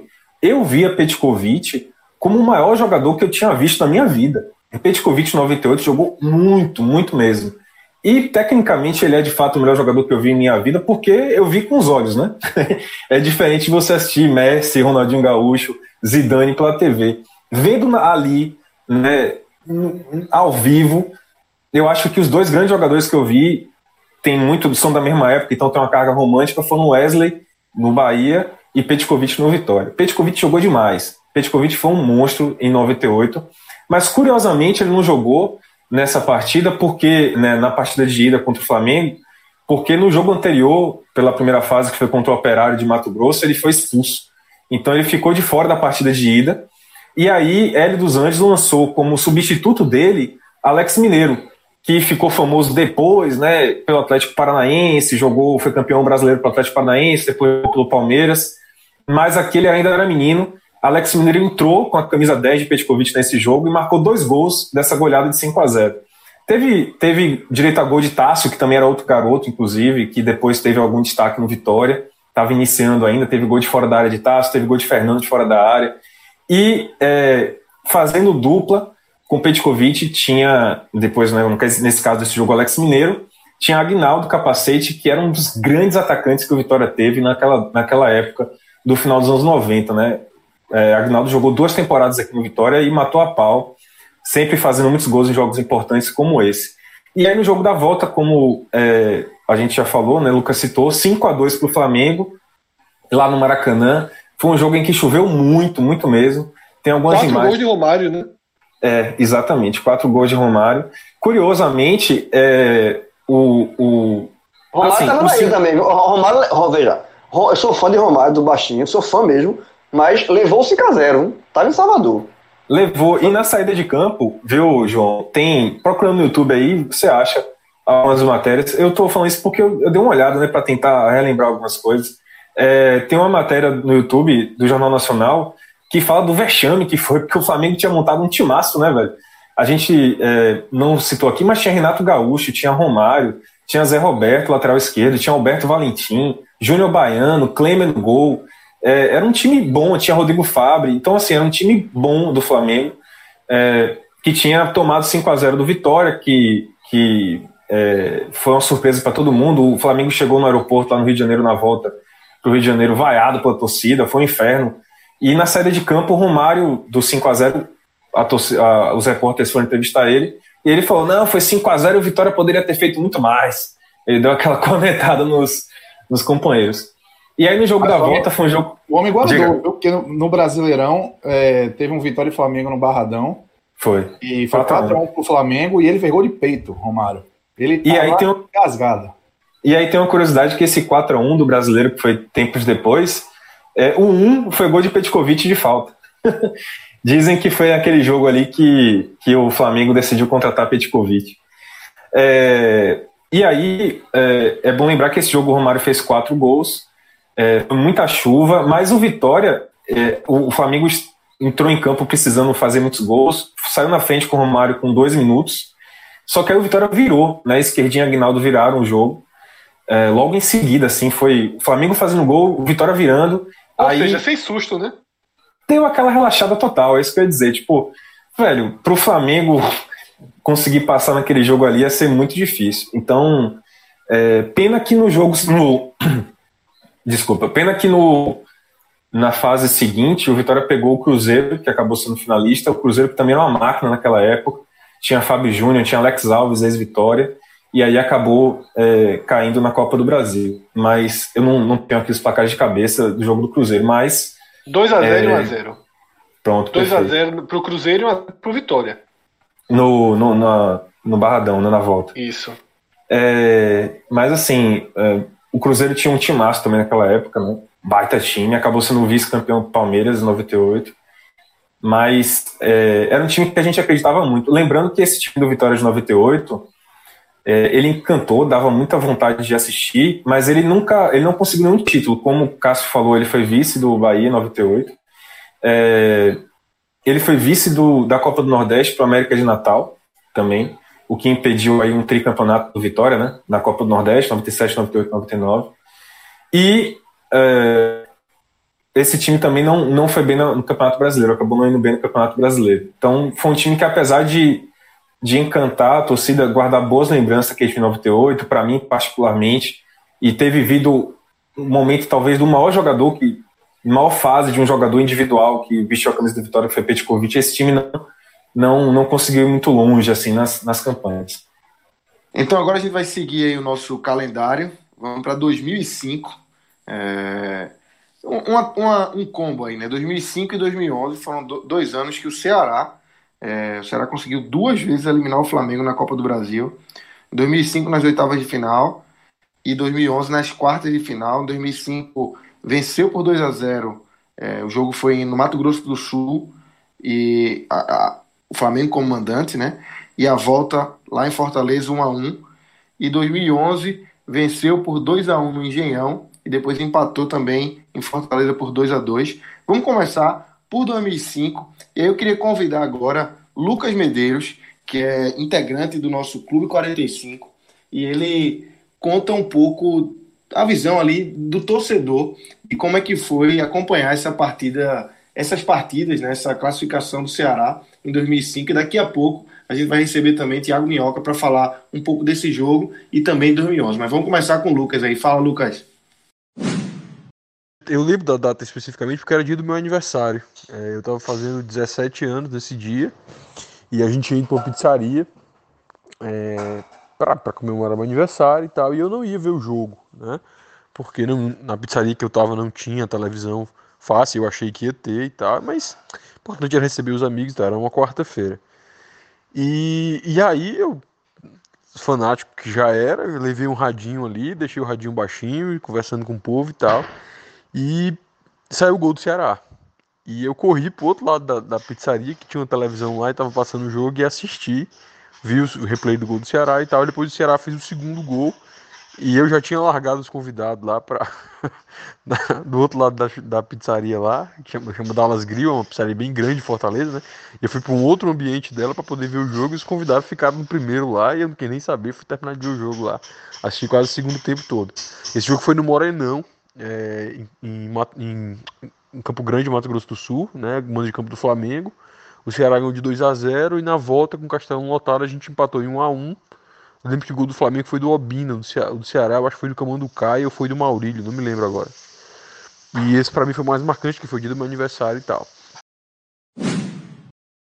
Então tá aí, a visão de Lucas Medeiros, integrante do Clube 45, sobre essa eliminação aí do Ceará é, sobre o Flamengo em 2005. Minhoca, é, quer que tu lembra aí desse, desse confronto de 2005 e também já emendando sobre 2011, né, que também foi é, anos próximos aí o, o Ceará conseguiu esse feito duas vezes, eliminar o Flamengo, um nas oitavas e um nas quartas da Copa do Brasil. É, então, primeiramente uma saudação a todos, né? Agora aqui entrando, fazendo parte desse grande time aí, praticamente vingadores nós somos aí para relembrar tudo que o futebol nordestino já teve com o Flamengo e estamos aqui para inicialmente contar os louros, né? Contar as vitórias. E o Ceará, meu amigo, é sim o clube do Nordeste que conseguiu por duas vezes eliminar o tão poderoso Flamengo, né? Pela primeira vez em 2005, como estava descrevendo aí o Lucas Medeiros. O detalhe desse de 2005 é porque quem era o treinador no jogo de ida, porque mudou, né? Era o, era o Cuca. O Cuca estava no Flamengo nessa época. Ele fez um ótimo trabalho no São Paulo, foi pro Grêmio, não deu certo, e ele pegou o Flamengo já no, no, no Campeonato Estadual. O Flamengo foi tão mal no Campeonato Estadual de 2005 que ele terminou em oitavo. Ele, ele levou de 4 a 1 do Fluminense, se eu não me engano, na Taça Rio, né? Que foi o, o segundo turno de lá. Então o Flamengo foi muito mal e o Cuca era uma, uma tentativa de melhorar o time. Então, aí no jogo de ida, o, o Ceará vence lá em Campo Grande por 2 a 0 né? Tem o gol do Vanderlei, o gol do Barata, né? O cara que veio do banco e tal, o nome bastante inusitado, ele tinha entrado no lugar do Camando Caia, aquele ex-Santos. E ali 2 a 0 meu amigo, fora de casa, é, o Ceará tinha boas possibilidades de passar. E quando é no jogo da volta, logo no início, né? O Maurílio, eu lembro que desvia, né? Eu acho que o Lucas até descreveu aí. E aí o Camanducaia faz o 3 a 0 e aí um Flamengo totalmente com a moral baixa, ainda tem um gol ali. Aliás, esse gol do Flamengo, tem uma curiosidade, foi o gol do Obina. E foi o primeiro gol do Obina com a camisa do Flamengo, né? Numa falha até do Adilson, né? Um goleiro lendário da história do Ceará, ele deu uma falhada ali. E aí o A1 fez o, o Ceará avançar de fase naquela competição. Acabou caindo é, tipo, duas é, rodadas, de, duas fases depois, né? Ele ainda passou pelo Atlético Mineiro nas quartas de final e pegou o Fluminense, empatou 2 a 2 lá no. Mas enfim, daqui a pouco em outro programa a gente pode falar sobre a questão do Fluminense. Mas o Ceará chegou na semifinal e caiu para o Fluminense naquela edição de 2005. Mas conseguiu eliminar um Flamengo que era realmente uma equipe que tinha muita crise. E o Ceará, apesar de não ter muitos jogadores assim, referências, assim, talvez ali o Duílio, o Adilson, né, o próprio goleiro, o Germano, volante, né, que joga, joga, no Londrina, não sei se ainda joga no Londrina. Então, alguns jogadores, Jamu, por exemplo. Então, foi uma classificação, foi a primeira vez que o Ceará conseguiu eliminar o Flamengo, e aí já começa a emendar, aí sim, talvez, eu acho que um dos maiores feitos do futebol do Nordeste, né. É, eu não ouvi o do Santa Cruz, também não lembro, 75, então não sei do que, do que foi tratado, mas o de 2011, cara, era um Flamengo absurdamente excelente, assim. Era o Flamengo de Ronaldinho Gaúcho, de Thiago Neves, e a trajetória daquele Flamengo é que foi curiosa, porque naquele ano o, Flamengo já tinha enfrentado dois cearenses antes na, na, na fase antecipada né, da, da Copa do Brasil. Ele tinha eliminado o Fortaleza na segunda fase, meteu 3 a 0 já no jogo de ida, né? E aí naquela época, dois gols fora de casa, diferença de dois gols, já eliminava, e o Fortaleza já rodou ali na, na segunda fase, enfrentou o Horizonte na, na, na fase de oitavas, o Horizonte até empatou lá no Rio de Janeiro, com o gol do, do Elanardo, né, o Celular jogando muito, e depois acabou sendo eliminado dentro de casa o Horizonte. E aí veio, veio o Ceará. E o Ceará, a trajetória do Ceará naquela, naquele ano de 2011, na Copa do Brasil, ele tinha passado pelo Cuiabá, tinha eliminado o Brasiliense de maneira, assim, totalmente cena de filme. Ele tinha empatado 0 a 0 em Brasília e conseguiu uma vitória com gol nos acréscimos do Nicásio já, nos, já na, na, última bola do jogo, e aí passou pelo Grêmio Prudente. Aí vem exatamente esse duelo do Flamengo com o Ceará. E o detalhe, o Flamengo, antes do jogo de ida, o Flamengo tinha acabado de ser campeão carioca. Ganhou tanto a Taça Guanabara como a Taça Rio, né? Ganhou arrastão, não é como hoje lá, que ganha as duas taças e ainda tem que ir para uma semifinal, juntar as melhores equipes. Então, o Flamengo ganhou os dois turnos, foi campeão arrastão, né? Como se fala. E o Ceará já tinha jogado o jogo de ida da semifinal do segundo turno. O Ceará já tinha ganhado o primeiro turno do Cearense, de 2011, em cima do Fortaleza, e estava praticamente com a mão na taça no segundo turno, porque ia enfrentar o Guarani de Juazeiro, o Fortaleza já tinha rodado e tudo mais. Então, era grande chance também do, do Ceará ser campeão já dos dois turnos, sem precisar da final ali dos campeões de turno. E, meus amigos, olha, a escalação do Flamengo, só para dar noção, Felipe no gol, aquele ex-Corinthians e muito tempo também no Flamengo, Aí jogou, não jogou o Léo Moura no jogo de ida, quem jogou foi o Rafael Galhardo, lateral direito, Diego é, desculpa, o Wellington e Ronaldo Angelim, a defesa, e o Rodrigo Alvim na esquerda, lateral esquerdo. Aí o Williams, juntamente com Botinelli, Renato, Thiago Neves, Ronaldinho Gaúcho e David no ataque. O Ceará, que era uma equipe da Série A naquela época, né, tinha permanecido né, da, da temporada 2010 para 2011. É, em 2011 investiu mais pesado e fez e era um time com Fernando Henrique no gol, Boiadeiro na lateral direita, Fabrício Erivelto na defesa, na esquerda o Vicente, e aí na época o Michel não estava podendo atuar, quem jogou foi o Eusébio, ao lado do João Marcos, e aí no meio tinha Thiago Humberto, Geraldo e Arley e Marcelo Nicásio. Isso era o time, os 11 principais. Lembrando, treinava o Flamengo era o Vanderlei Luxemburgo e quem treinava o Ceará era o Wagner Mancini. E aí, naque, naquela época, né, o Flamengo que começou, quando ganhou o título, começou a cantar aquela música do é, é, sai do meio que o, o bonde do Mengão tá sem freio. Então gerou ali aquele memezinho, aquela coisa do funk lá, carioca, e aí, tipo, aquele time realmente era tão absurdo. E era tão absurdo que depois dessa eliminação, o Flamengo foi perder, se eu não me engano, lá no final do primeiro turno do Campeonato Brasileiro. Era um time que é, teve alguns empates no começo, mas ficou sempre brigando ali pelo título, né? Ficou ali na sexta colocação, quinta colocação. Então, é por isso que eu, eu considero essa a principal vitória de uma equipe nordestina, porque era uma equipe muito forte e era um Flamengo que até após a eliminação se tornou forte ainda, né? Então, o primeiro gol no jogo de ida foi marcado pelo Nicásio de falta. Ele já tinha batido uma falta antes que a bola bateu na trave. E aí o Felipe, com medo de tomar um gol ali por cima da barreira, ele dá um passo e aí o Nicásio coloca no próprio canto do Felipe para fazer 1 a 0 quando o, o, Isso aí já era no final do primeiro tempo, foi aos 43 do primeiro tempo o primeiro gol do Ceará. Quando o Flamengo jogando em casa vai para cima, né? Ele vai. Esse jogo foi no, foi lá no, no Engenhão.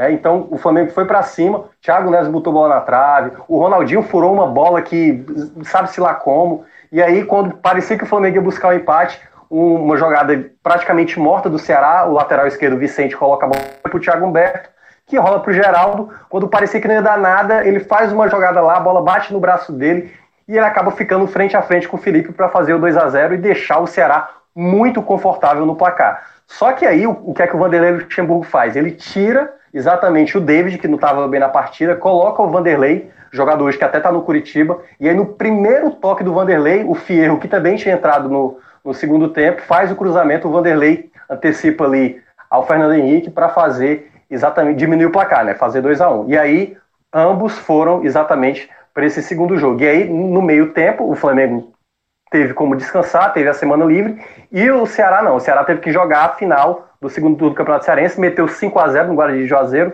e aí garantiu mais um título cearense, e aí teve o jogo da volta. No jogo da volta, aí sim é um jogaço.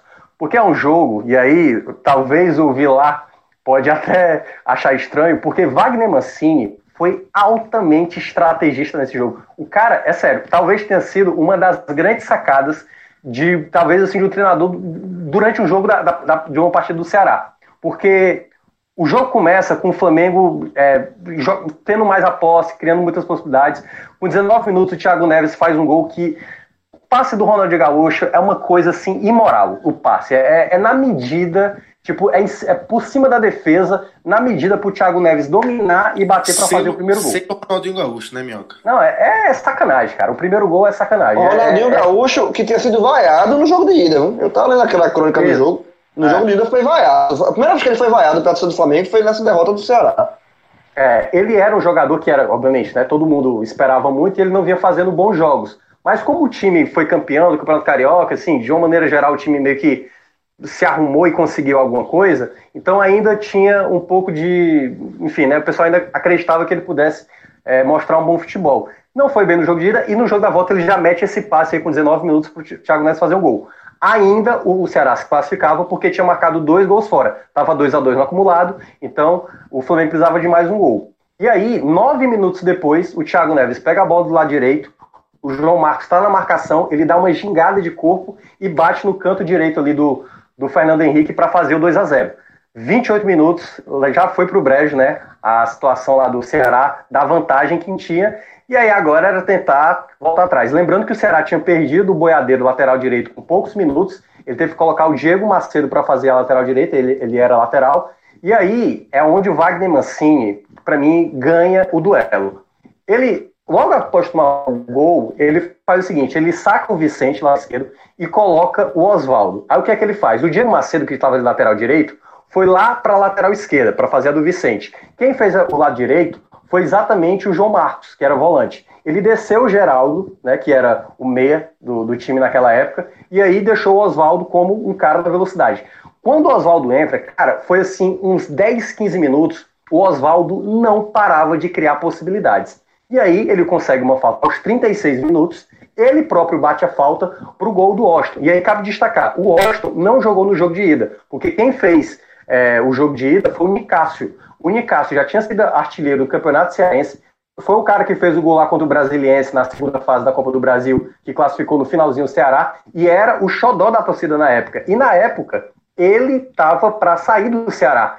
Ele, ele tinha ido o contrato com o Ceará, só que como ia acabar o contrato, a diretoria afastou ele, pelo menos foi o que eu entendi, afastou ele, e a torcida estava apreensiva, porque se precisasse marcar gols, o Nicásio era referência, né? E aí o Washington, que ainda na época não era muito é, aceito pela torcida, marca esse gol e coloca a situação, digamos, é, quando faz o gol, deixa tudo igual, e aí rolando pênalti por enquanto. Então, é, pro, pro, pro Flamengo teria que vencer, então se fizesse 3 a 2 4 a 3 se, se classificaria por conta dos gols fora, e o Ceará tinha que jogar pelo empate.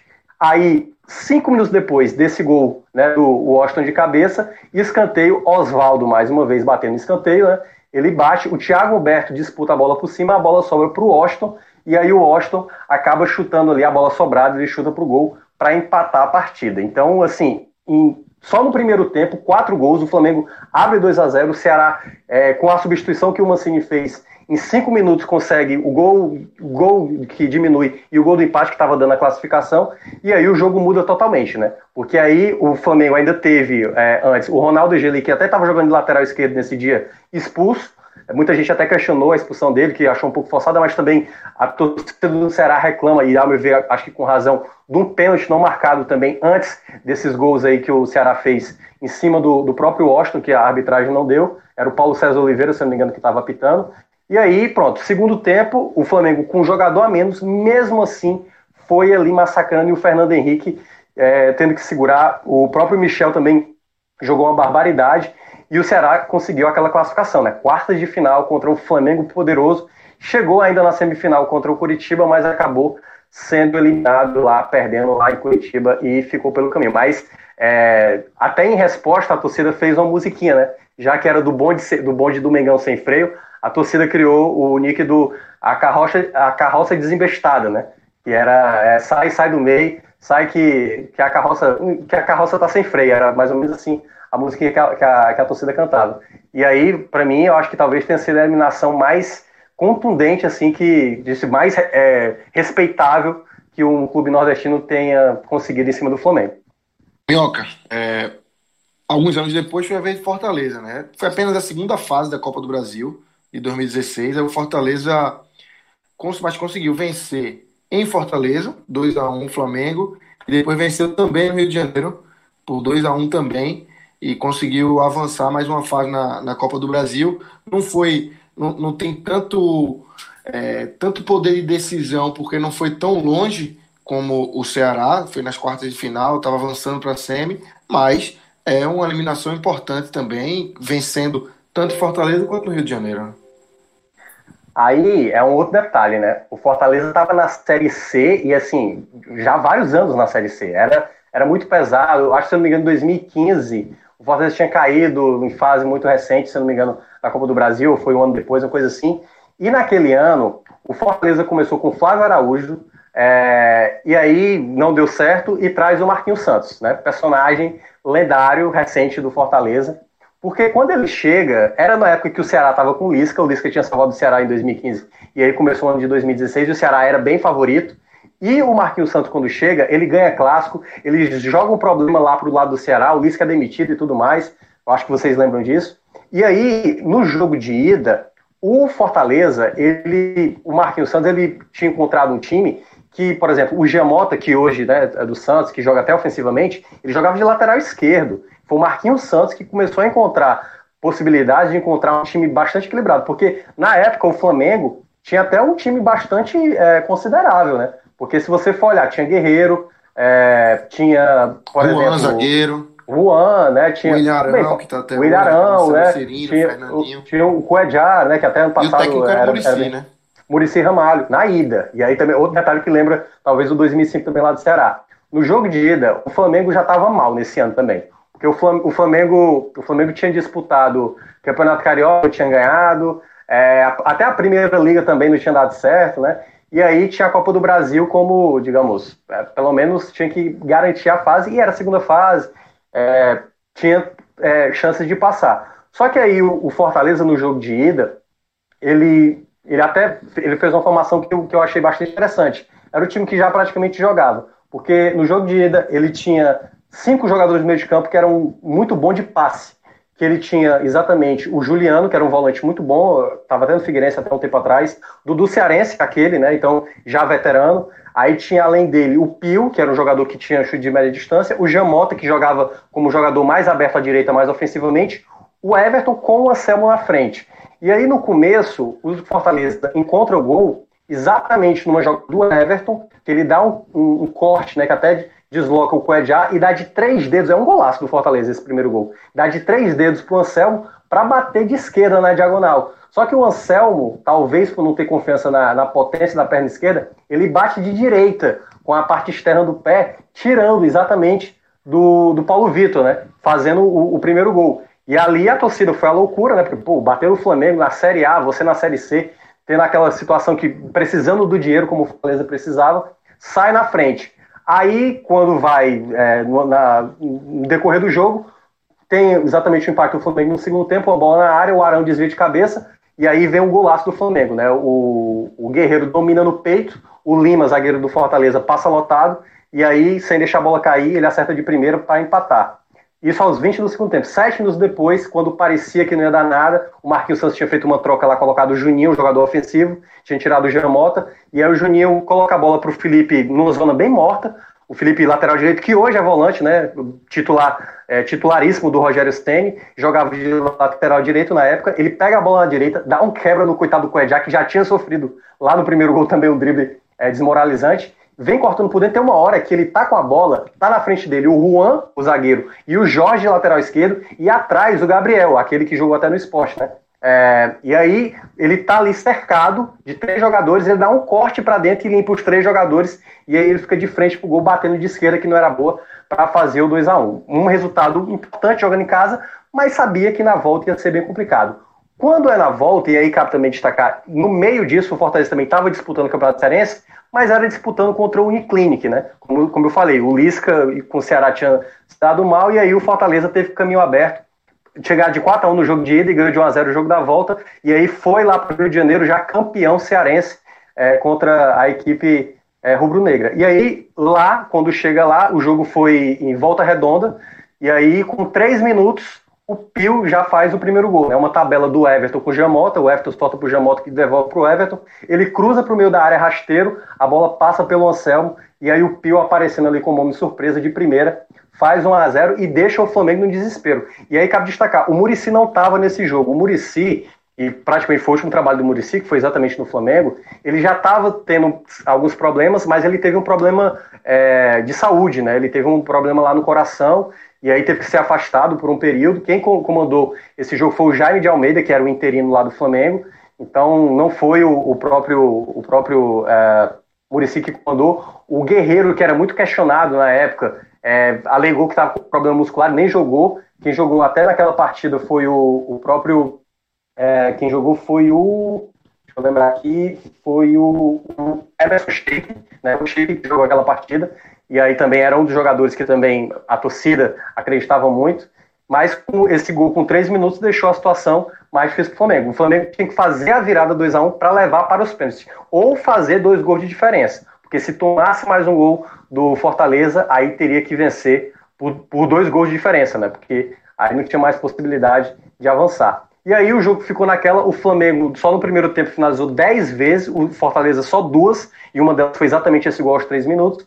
E aí foi ter perdendo chance com Arão, com o Jorge, que estou uma bola de fora da área para a defesa do Berna, que era o goleiro do Fortaleza. Uma coisa também teve uma falta, enfim. No primeiro tempo era, era domínio do, do Flamengo, mas o Fortaleza se protegendo muito bem. Quando vai para o segundo tempo, aí é onde vem o, o, gol do Fortaleza, né? O gol que praticamente sela a classificação. O Pio solta para o Anselmo, que era o centroavante, que de primeira ele coloca no espaço vazio que só ele viu, assim, de maneira bem antecipada. Ele com um toque deixou o Felipe na direita partir na boa, disputar ali com o Sheik na corrida, ele ganha do corpo no Sheik, e aí na hora que ele está sem ângulo, ele vê o Pio vindo de trás, rola para trás para o Pio fazer o gol e sair vibrando, e ali quando ele faz aquele gol praticamente sela a classificação. O Flamengo ainda tinha perdido um gol logo já no final da partida com o Ederson. O Ederson, camisa 10, até aquele cara que teve plano de saúde lá no Flamengo, né? Que jogou no Lyon, jogou no, na Lazio e tal. É, ele perdeu um gol praticamente na pequena área, mas ainda fez um gol de falta com o Alan Patrick. Classificação grande demais de Fortaleza, porque era uma Série C contra uma Série A, era contra um Flamengo, era jogando lá no Rio de Janeiro, apesar de não ser no Maracanã. Então, também uma classificação muito grande. E o Marquinhos Santos, né, conseguiu fazer história. Foi um treinador muito bom, mas foi lembrado também naquela própria Copa do Brasil. Ele avançou, até passou de fase pelo América Mineiro e tudo mais, e aí perde para o Internacional na, na, nas oitavas de final daquela edição, e logo depois de terminar a primeira fase da Série C, ele abandona o Fortaleza antes do jogo que valia o acesso, e, o, e vocês devem lembrar disso. Então, passados aí os bons momentos do, dos nordestinos contra o Flamengo, a gente vai passar também pelas eliminações. Ao todo são 15 eliminações mata-matas, a gente escolheu aqui quatro. É, a gente estabeleceu um critério de falar um pouco mais das eliminações que aconteceram em semifinais. São três em Copa do Brasil e uma na Taça Brasil, que é justamente a que abre, que foi na Taça Brasil de 64.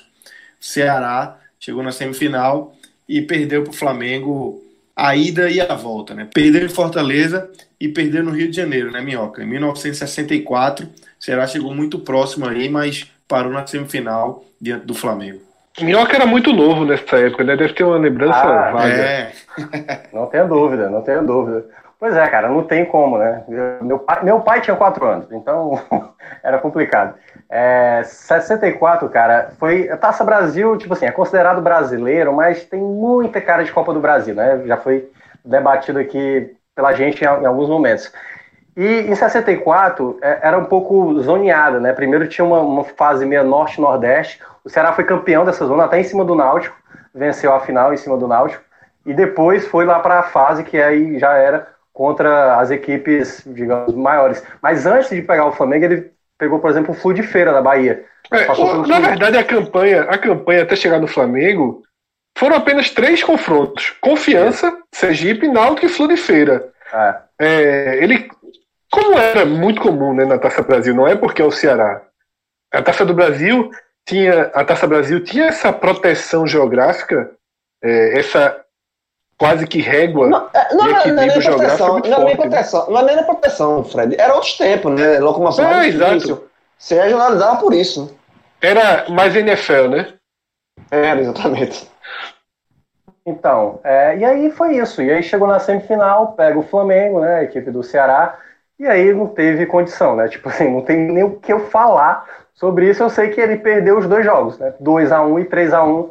Ceará ali é, bateu na trave ali, quase uma final que poderia, por exemplo, o Fortaleza tem, né? Duas finais aí, dois vice-campeonatos brasileiros. O Ceará poderia ter tido um, caso tivesse avançado aí pelo Flamengo em 64. Foi a possibilidade, digamos assim, é, talvez que o, o, Ceará pudesse ter alcançado ah, na história dele, né? Então, a gente segue para 1990, Copa do Brasil. O Náutico foi quem chegou aí na semifinal, pegou o Flamengo e não se deu bem. É, primeiro jogo no Rio de Janeiro, 3 a 0 para o Flamengo. Depois volta para o Recife, 2 a 2 é, Bizu, que foi o artilheiro daquela edição da Copa do Brasil, é, um dos grandes atacantes da história do Náutico aí.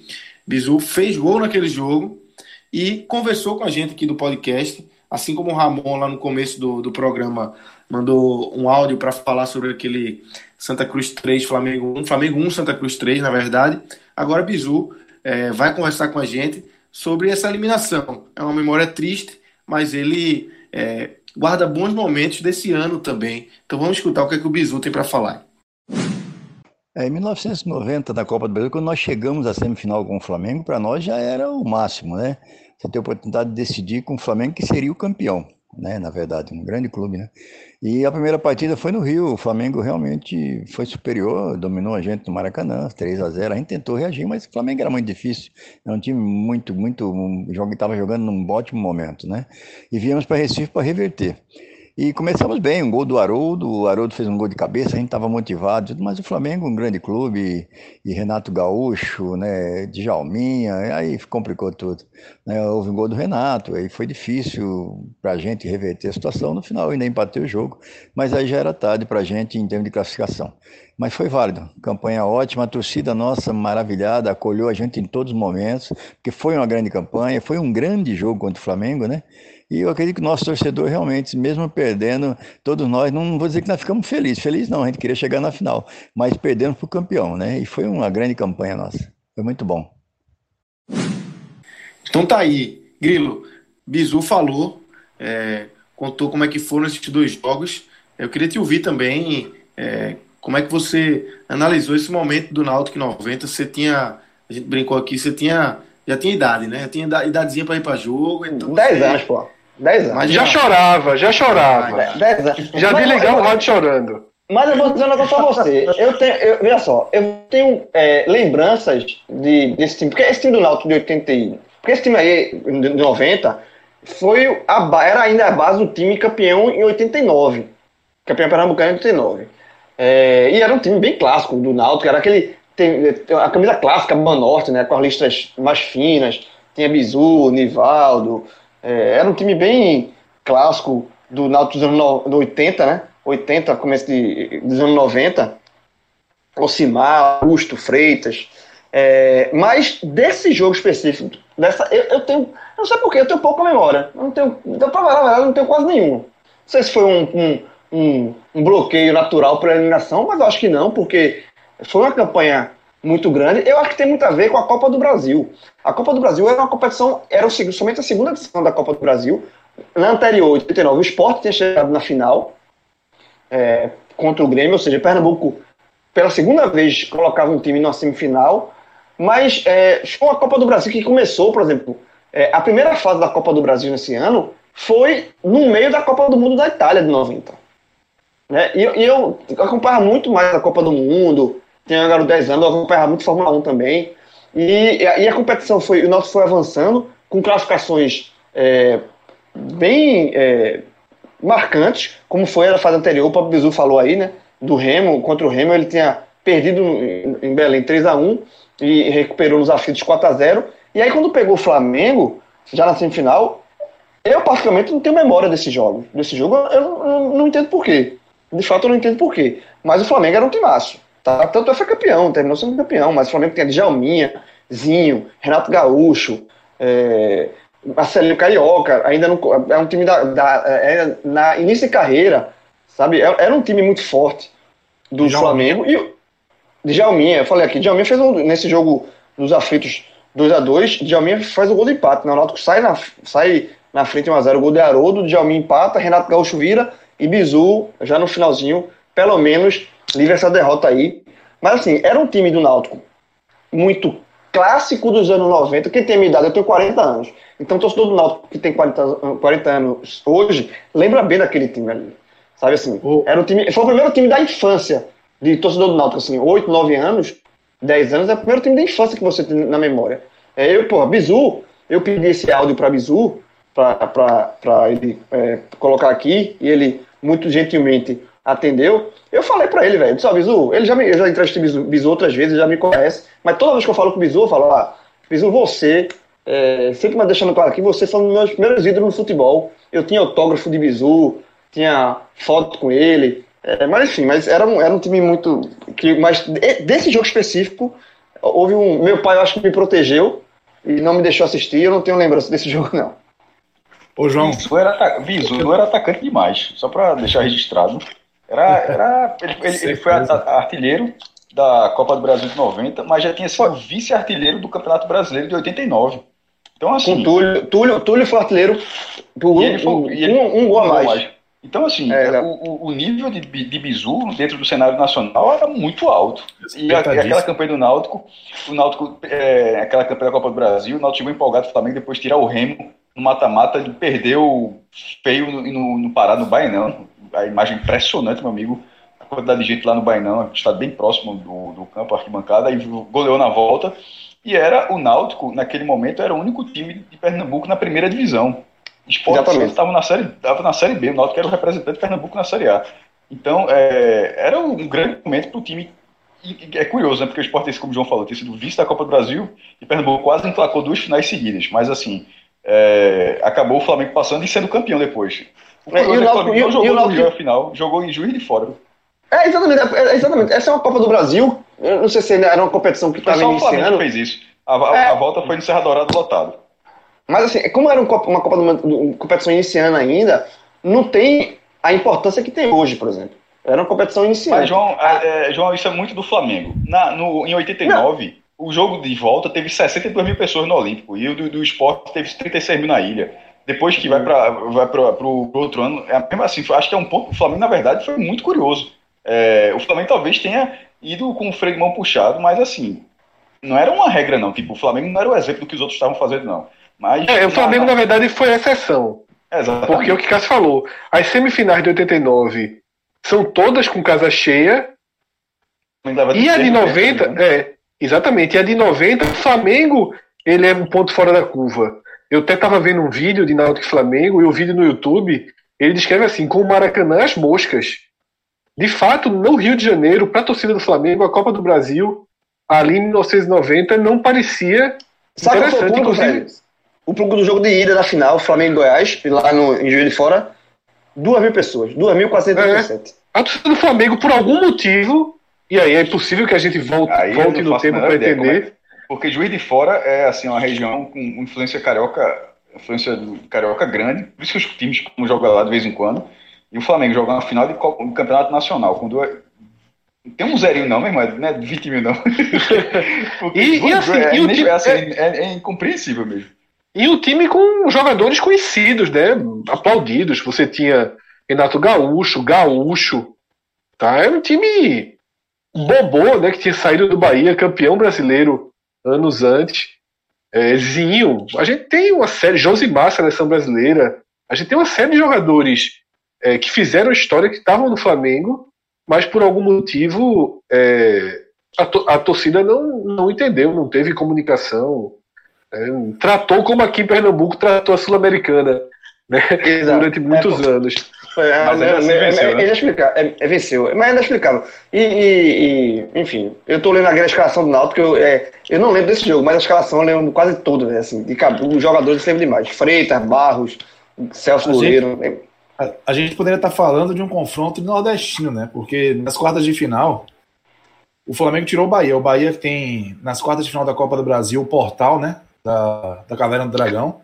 Chega e, e fica, não importa quem venha como adversário. E o Flamengo foi esse vilão, né? O, já foi o segundo ano de Copa do Brasil, o segundo ano que o Bahia ficou nas quartas de final. Tinha eliminado o Botafogo, jogou no primeiro jogo 1 a 1 contra esse Flamengo e em Juiz de Fora tomou 1 a 0 gol aos 36 do segundo tempo. E o Bahia era um time que estava se organizando e que chegou na, na, no brasileiro e ficou em quarto lugar, né? Então tinha uma possibilidade é. real de chegar para brigar por esse título. lugar ficando a um gol da final. Foi, o jogo contra o Corinthians. É, é, fez a semifinal com o Corinthians, um golzinho e ia pra final. E aí realmente seria brincadeira. É, é, campeão em 88 e finalista também, dois anos depois, em 90. Em 90. Tem muita gente que discute se aquele time do Bahia de 90 era melhor que o de 88, enfim, vai pro campo da teoria. Mas o fato é que o Bahia poderia ser esse adversário do Náutico, mas o Flamengo é, foi carrasco aí mais uma vez e, e tirou o Bahia nas quartas. E aí, se a gente está falando é, de um strike duplo do Flamengo né, contra o Nordeste em 90, o próximo ano que Lucas vai trazer, que é 2003, o Flamengo sai eliminando a sequência de clubes do Nordeste. Né? O Flamengo passa por Ceará, por Vitória e pelo esporte na semifinal, que é, que é onde a gente chega. Então, o Flamengo aí. É, estamos fazendo esse programa, mas as páginas de, de frustrações elas são pesadas né, para os clubes do Campeão Nordeste. da Copa do Nordeste, né? Campeão da Copa do Nordeste. Quiseram colocar ele um dia desse, né? É, pra Quiseram. E, e, aí, até para destacar, né, como. Até para destacar é, o primeiro, né? E aí eu acho que o Vila pode até falar depois um pouco do que foi a partida contra o Vitória. Nessa segunda fase, que foi Ceará e, e Flamengo, o Ceará tinha ganhado de 1 a 0 o gol até do Garrinchinho de pênalti, e na volta ele perde também por 1 a 0 o Zé Carlos e vai para os pênaltis. Sabe quem era o goleiro do Ceará naquela época? Nada mais nada menos do que Magrão, era o goleiro do Ceará. E aí foi para a disputa de pênaltis. Magrão contra Júlio César. O Ceará perde os dois primeiros. O Ati... Olha o time do Flamengo daquela época. O time tinha Júlio César, Atiço, Fábio Baiano, o Fernando Baiano, que era aquele centroavante, Andrezinho, é, Alessandro, aquele lateral direito. Enfim, era um time bem ok, né? Bem considerável do Flamengo. Aí vai para a disputa de pênalti, o Magrão pega o pênalti do Atiço, e aí quando chega na última, é, acho que é, eles, quinta, é, cada um faz a quinta cobrança, o Ceará consegue igualar, e aí na última cobrança, o Fábio Júnior, aquele atacante que não era o Fábio Júnior mais conhecido, aquele mais branquelo, era um, um mais moreno, perde o pênalti, e aí o último a bater é o André Bahia, que bate o pênalti e dá a classificação para o Flamengo. André Bahia, aliás, que foi até algoz do Ceará numa outra Copa do Brasil, que quando a gente for falar do Botafogo, eu trago mais detalhes, como o André Bahia acaba sendo carrasco do Ceará em Copas do Brasil. E aí, é, vamos para seguir aqui na, na, na linha, é, depois dessa de, de vencer o, o, Ceará, mais na frente o, o Flamengo eliminou Vitória, né? A gente chega no esporte depois, vi lá, antes do Flamengo eliminar o esporte na semifinal, que é o jogo que a gente vai tratar é, com uma, um pouco mais de detalhe, eliminou o Vitória também uma fase antes, né? Pois é, num, num, duas derrotas, né? O Flamengo ganhou no Maracanã o 2 a 1 aí no jogo da volta o Vitória perdeu 3 a 1 em casa. Um jogo assim que, numa, numa época né, em que o Vitória tinha até um bom time, tinha Nadson, tinha Zé Roberto, o Zé Roberto, que o pessoal aqui chama de Zé Boteco, né? Que rodou também depois pelo Bahia, jogou internacional, pelo próprio Flamengo, foi campeão brasileiro pelo Flamengo. É, o velho, o Ibon Nadson, que estava no início da carreira, jogando aquele bolão todo. É, lembrando que esse ano 2003 o Vitória Meu amigo, esse time, né? esse time bebia, viu? Demais. Meu amigo. Na, eu, tava aqui no mudo, eu tava no mudo, eu tava nem abrindo pro Zé, pro Zé Boneco. digo mais um, digo mais um, digo mais um. Alain Delon. Pelo amor de Deus. Quem é Veja só, veja só. Veja só. Se o Vitória não abriu um bar nessa época, não fez nada. nessa época. Pelo amor de Deus. Era o Paulo Carneiro dizer que gostava de jogador bandido, né? Jogador que, que, que pode dar problema fora de campo, mas tem que jogar muita bola. E esses caras jogavam muita bola mesmo, velho. Muita bola mesmo. Agora, esse infelizmente, esse time não foi, não foi longe, não. Tinha Xavier, do, do Cearense. Paulo Carneiro, PC, fez o PCC aí, né? Já que o cara, cara assim, Meu amigo, que time. Quem era, o quem era o treinador desse time aí, Vila? Rapaz, pesado. de cabeça que eu não tenho nome, mas acho que era Joel Santana, viu? Tenho quase, quase certeza que era Joel. Fechou. Joel Santana, Alain Delon. Tony Soprano. Meu amigo, veja só, a gente tem que fazer um especial sobre esse time, meu amigo. É, esse time é... é esse Paulo time... Carneiro, Paulo começa com Paulo Carneiro. Aí vai. Se for Joel Santana, pelo amor de Deus. Esse é time do Vitória, meu amigo, Pode isso aí é pra estar tá fazendo. É para estar tá fazendo um, um, um, jogo de, de. Em 23 a gente tem que fazer um, um evento aí de reencontrar esses casos. pode ser nessa, nesse esquema de, de live com, com, com, exatamente, com bebida. com... Quem, quem, quem botar o open bar quebra. E é só para confirmar, viu? Joel Santana no Vitória e Nelsinho Batista no Flamengo. Aí, ó, era Joel mesmo, viu? A minha memória tá pouca. e o Vitória tinha Robson Luiz, revelado no Bahia, que também adorava a fala. ah, é verdade, tá Meu que Deus do céu. Que, que equipe, velho. Que equipe. Essa daí. Então, depois de eliminar esse Vitória aí na Copa do Brasil 2003, o Flamengo pega o esporte na semifinal e passa também pelo esporte. Primeiro jogo aqui no Recife, o Flamengo vence por 1x0, um gol de Edilson, um gol bastante polêmico, contestado. Depois, na volta no Rio de Janeiro, 0 a 0 Sport eliminado pelo Flamengo na semifinal, Fred. Esse, esse confronto, ele tem um ponto que é importante a gente situar. O Sport era um time de segunda divisão. Mas que fazia uma belíssima Copa do Brasil, né? Mas fazia, exatamente, fazia uma Copa do Brasil. Já tinha passado pelo Atlético Paranaense, que era a Série A, pelo Fluminense e pelo Atlético Mineiro, que era apontado como um dos favoritos. Passou atropelando, colocou 4 a 0 no Atlético Mineiro. É um jogo histórico que a turma atira latas contra Dadá, porque Dadá, na época, no Globo Esporte de Minas. E aí, 2003, já, começa, já tinha internet. Né? Ainda não tinha as coisas funcionando como são hoje. Ainda um comentarista de Minas, o comentarista do Recife, ainda se sentia protegido para falar é, o que quisesse, porque dificilmente chegava. Mas aí Dadá, ele pega um leão de, de, de, de pelúcia né, no, no, no, comentário dele no Globo Esporte de Minas e fez assim: rapaz, o Atlético Mineiro com o esporte, mas assim, ó, chilete, chilete, aí deu na cara do leão. E Dadá veio comentar o jogo na ilha e isso repercutiu muito. Então, quando o esporte faz 4 a 0 é, tem um monte de ei Dadá vai tomar no cu, né? A turma jogando lata, na coisa rendendo. A turma não comemorou nem gol, pô. Na hora do não, gol, a turma virava. É, se virava de costa. É, era, pegou, isso foi inflamou. E Dadá tinha jogado no esporte, né?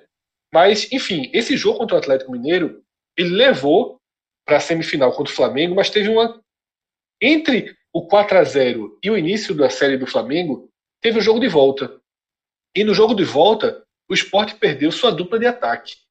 Valdir, Papel e Adriano Chuva. Adriano Chuva ele levou o amarelo sendo substituído. Ele estava saindo lentamente e ele levou o amarelo. Né? Muita gente reclama daquele amarelo porque acharam que foi né, premeditado, calculado, não havia motivo para aquilo, um confronto completamente definido, o jogo acabando, não tinha a menor chance do Atlético Mineiro é, reverter o cenário. E o esporte foi com Cleison Rato e Júnior Morim no ataque na Ilha do Retiro. Não fez um jogo bom. Né? O esporte fez um jogo de igual para igual. Acaba sendo, o Flamengo respeitou muito. Né? E acabou sendo um jogo definido por um, por um erro de arbitragem, um gol impedido. E o jogo de volta talvez seja a derrota que acabou sendo um 0 a 0 mas a mais doída do esporte, pelo menos é para a minha geração contra o Flamengo, porque o esporte jogou muito no Maracanã. O esporte, com seu time principal, voltou, voltou é, chuva, voltou papel. O esporte fez uma partidaça. E teve um lance que a Globo estava, inclusive, estreando a tecnologia é, dela, daquela de acompanhar os jogadores, que, se não me engano, eu posso estar o jogador, mas foi Kleber, Kleber Santana.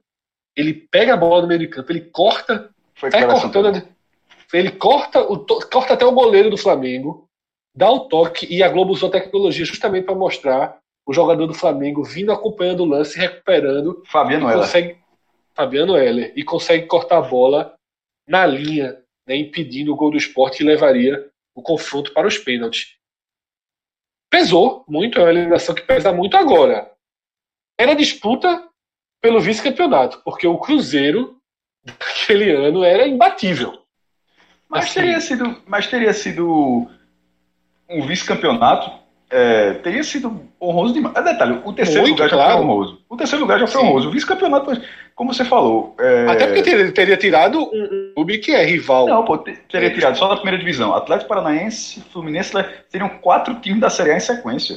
A, sequ... a sequência do esporte foi, como você falou, foi muito dura. E assim, continuou sendo duro mesmo terminando na semifinal. Semifinal, inclusive, aquela é a terceira, para só para é pontual o que significa aquela campanha, é a terceira melhor campanha do esporte na Copa do Brasil. Foi campeão em 2008, foi vice-campeão em 89, foi terceiro lugar, semifinalista terceiro lugar em 2003 e semifinalista quarto lugar em 92. Aquela terceira melhor campanha. E era um, é, foi um time montado rapidamente porque o esporte não tinha conseguido acesso em 2002, ficou com uma porrada grande é, com aquela eliminação de Thailson. Vai montar, começa a montar esse time para 2003 e o time da liga muito rápido. E, e nessa, é uma coisa que faltou falar, Fred, sobre aquilo ali, não foram só as classificações, não. Era lá e lô. O, o esporte venceu o Atlético Paranaense lá e lô. Venceu o Fluminense lá e lô. Como tinha estreado, metendo, se não me engano, Dom Bosco do Mato Grosso, se não me engano, 5 a 0 Aí o esporte ganhou do Atlético Mineiro. O esporte venceu seis jogos seguidos na Copa do Brasil. Nem quando foi campeão isso aconteceu, porque sempre perdia o jogo fora de casa e ganhava em casa, né? Assim, é, ou empatava, sei lá. E ali o esporte conseguiu uma sequência de seis vitórias seguidas, com a sexta sendo 4 a 0 aí perto do Atlético Mineiro. E o, o grande diferencial foi a ilha. É, não tem um ataque principal na ilha. Mas. Totalmente. Mas. E a fase é... de papel e de chuva, porque você, a gente fala os nomes hoje, não são grandes jogadores, né? Do, do, ah, do cenário nacional. Papel, de papel, é, tudo bem que ele foi expulso, fez uma, uma, uma, uma apresentação péssima, mas ele ainda foi pro Vasco, chegou à final da Copa do Brasil. Era um, jogador, era um jogador muito útil. E Adriano Chuva, naquela época, ninguém tomava a bola do Adriano Chuva. Era impressionante, pô. Não, eu acho que ele tava voando. Chuva era mas, melhor do que papel, é, né? Mas assim, é, eu, eu, acho que na verdade encaixava. Eu ando aqui, os dois sim, sim. houve encaixe ali. E aquela, professor aquela Hélio, do viu? Flamengo. Hã? Viu, Vilar? Professor, sim, Hélio. professor Hélio dos Anjos. E aquele time, tinha, pô, tinha Gaúcho na zaga, tinha, tinha é, Kleber Santana despontando. Era um, era um time que o Sport fez para a segunda divisão, que ele deu azar depois de pegar um Palmeiras na, na Série B e também tinha um Botafogo, né? É, mas foi, foram dois jogos equilibrados, com o Flamengo vencendo com um gol. Eu não sei se foi impedido, se foi polêmico. Foi, foi, um, foi um lance bem discutível e nunca e não tinha e a câmera da Globo nunca foi boa naquela época, não. Não foi boa naquela época, não. Mas, é, querendo ou não, foi, foi, eliminado, mas era um time da segunda divisão. Contra um da primeira divisão, que já era o time que recebia mais dinheiro da televisão do país. Então, na verdade, naquele, naquele momento, era o limite do esporte. E mesmo no limite, quase é, tirou. Fred, é, só colocar um parêntese aí que o, o Cássio, né, o Maestro colocou uma questão do, do, do Lailô, né, que o, o esporte tinha conseguido. Tem uma curiosidade do, do Flamengo com o Nordeste. O Fortaleza, né, nessa vitória lá de 2016, ele venceu tanto né, na ida como na volta. E o Flamengo, na, na história da Copa do Brasil, só conseguiu é, ter esse prejuízo com um único clube apenas, que foi o Santos de 2000, que o Flamengo perdeu em casa de 4 a 0 e depois perdeu na Vila Belmiro por 4 a 2. Então Fortaleza conseguiu um feito em 2016 que, que o Flamengo só tinha é, passado com o Santos, né? Que é perder os dois jogos, tanto a ida como a volta. Então, só um parênteses que eu tinha esquecido de citar lá, mas como o Cássio lembrou aí do Lailo, aí eu lembrei agora, só para destacar.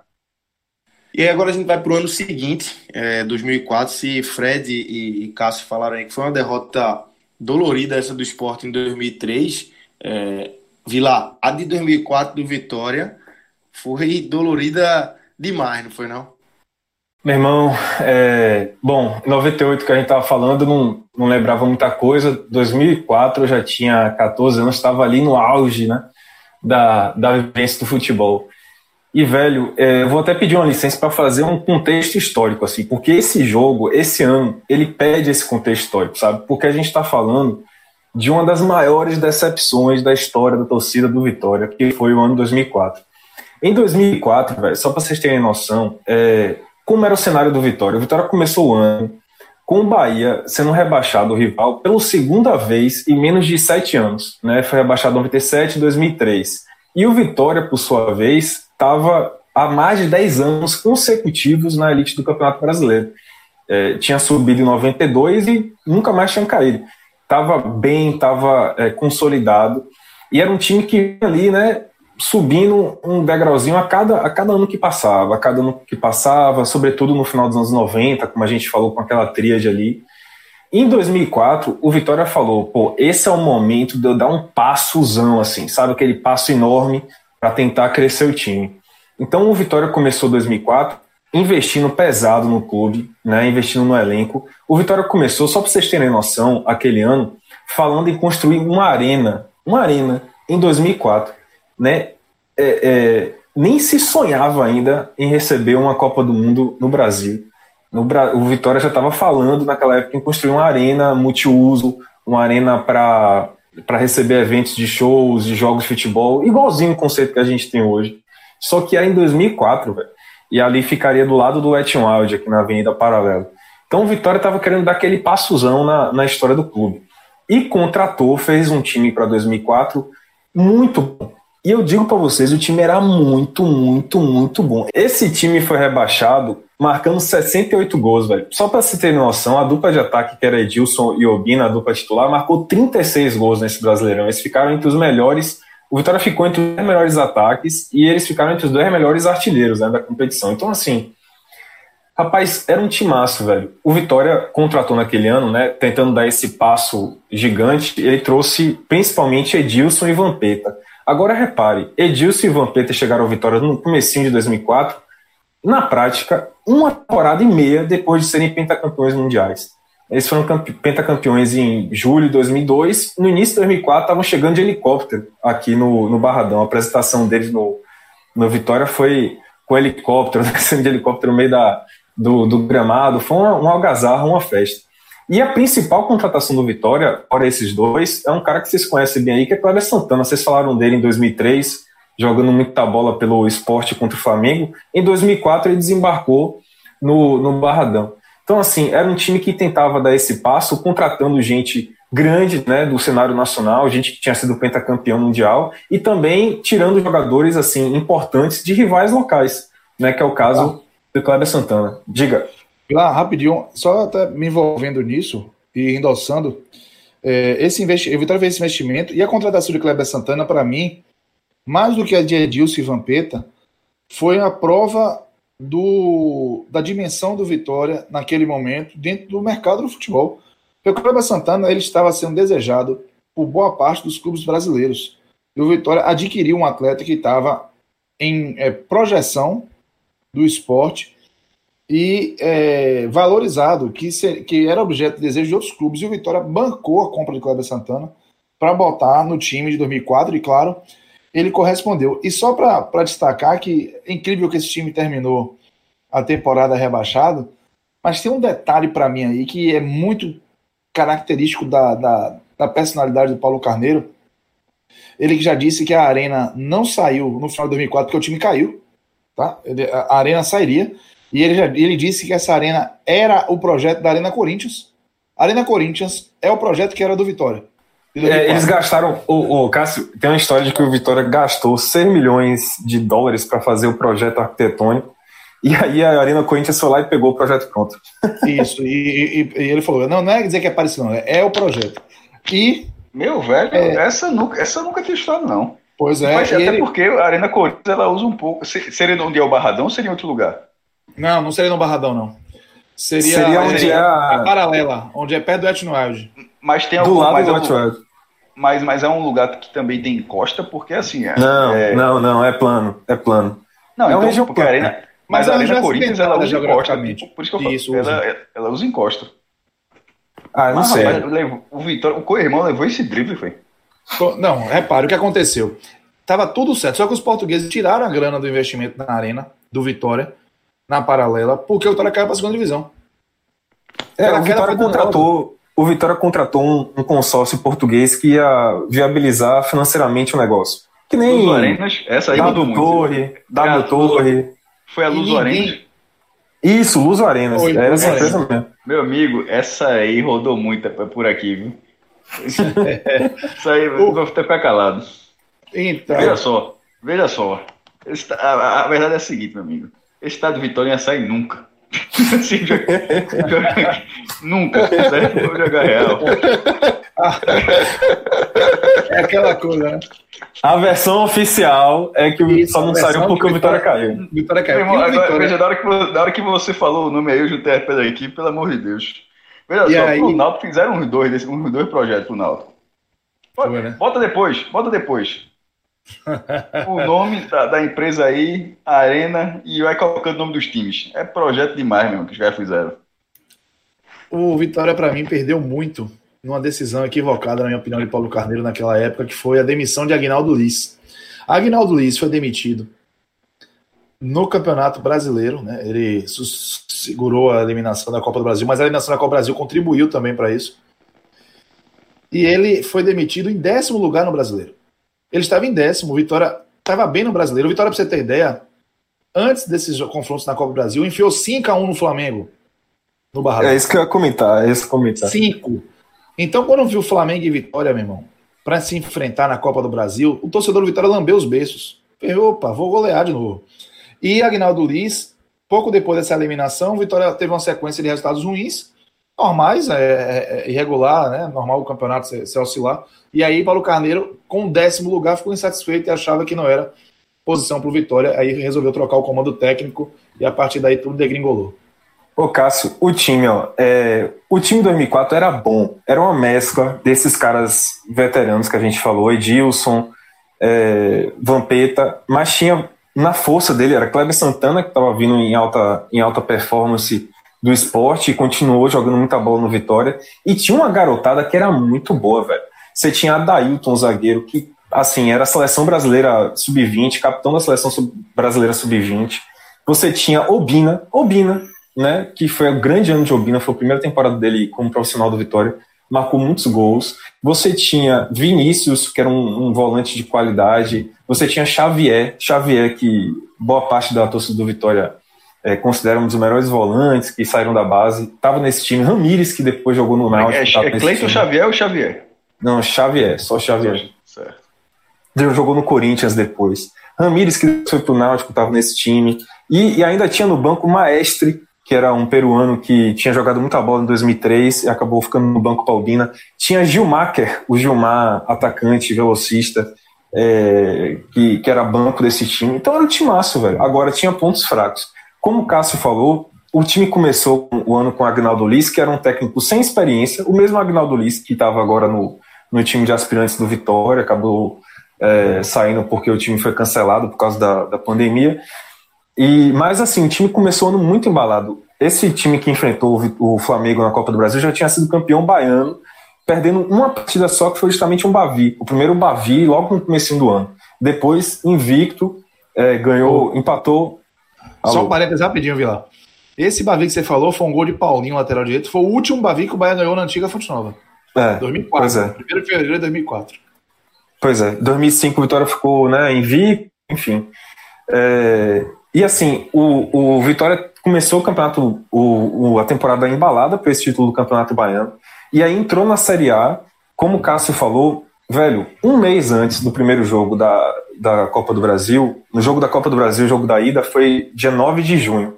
Um mês antes, dia 9 de maio, o Vitória pegou o Flamengo no Barradão, 5 a 1 Humilhação. E não foi aquele jogo assim, de você falar, ah, foi 5 a 1 passando carro, meu irmão. Foi 5 a 1 humilhando, humilhando mesmo né, Edilson, que tinha acabado de sair do Flamengo, tinha trocado o Flamengo por Vitória, fez uma partidaça, marcou dois gols, deu passe para Albina, fez um inferno.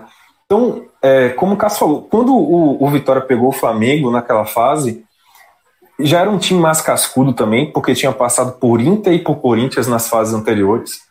Né, tinha chegado na semifinal depois de tirar dois times pesados, com drama familiar, porque Edilson jogou o jogo no Barradão é, no mesmo dia do velório do irmão dele, uma história é, importantíssima aí, é, e, e, fez uma boa partida, classificou vitória.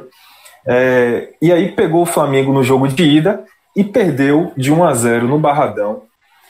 Assim, de maneira completamente trágica, velho. Porque esse time era muito bom, era um time de alto nível, se você for olhar as peças, o, o torcedor do Vitória tem tem boas lembranças de alguns jogadores, né? Paulo Rodrigues, esses caras, é, Santana, Xavier, Bina Edilson, mas tinha pontos fracos. E os pontos fracos ficaram muito claros nessa semifinal contra o Flamengo. Muito claros. O jogo de ida foi 1 a 0 para o Flamengo, o jogo saiu, o gol saiu, desculpa, nos últimos minutos, ali para os 40 minutos do segundo tempo, numa falha bizarra do goleiro Juninho, que era considerado um ponto fraco daquele time já, o, goleiro Juninho.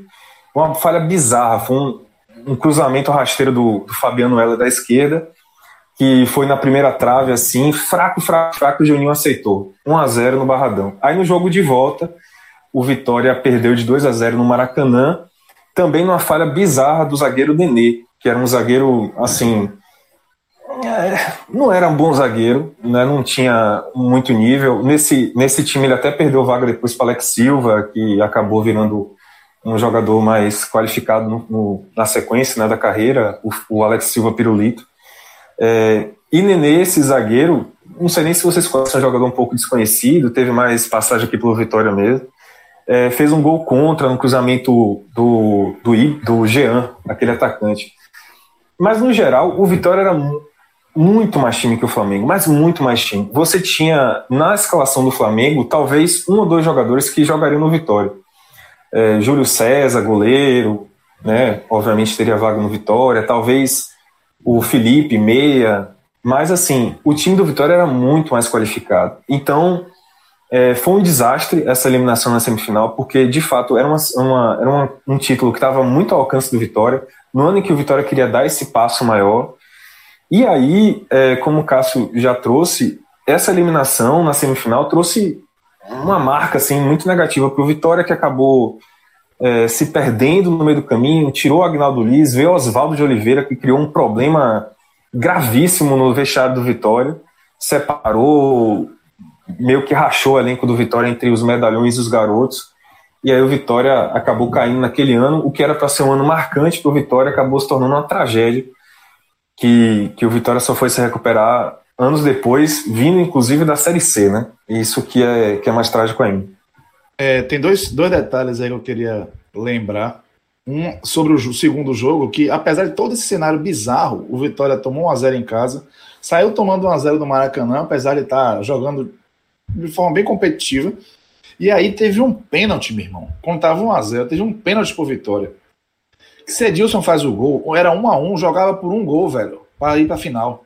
E o Vitória era melhor que o Flamengo. E Edilson vai e perde o pênalti.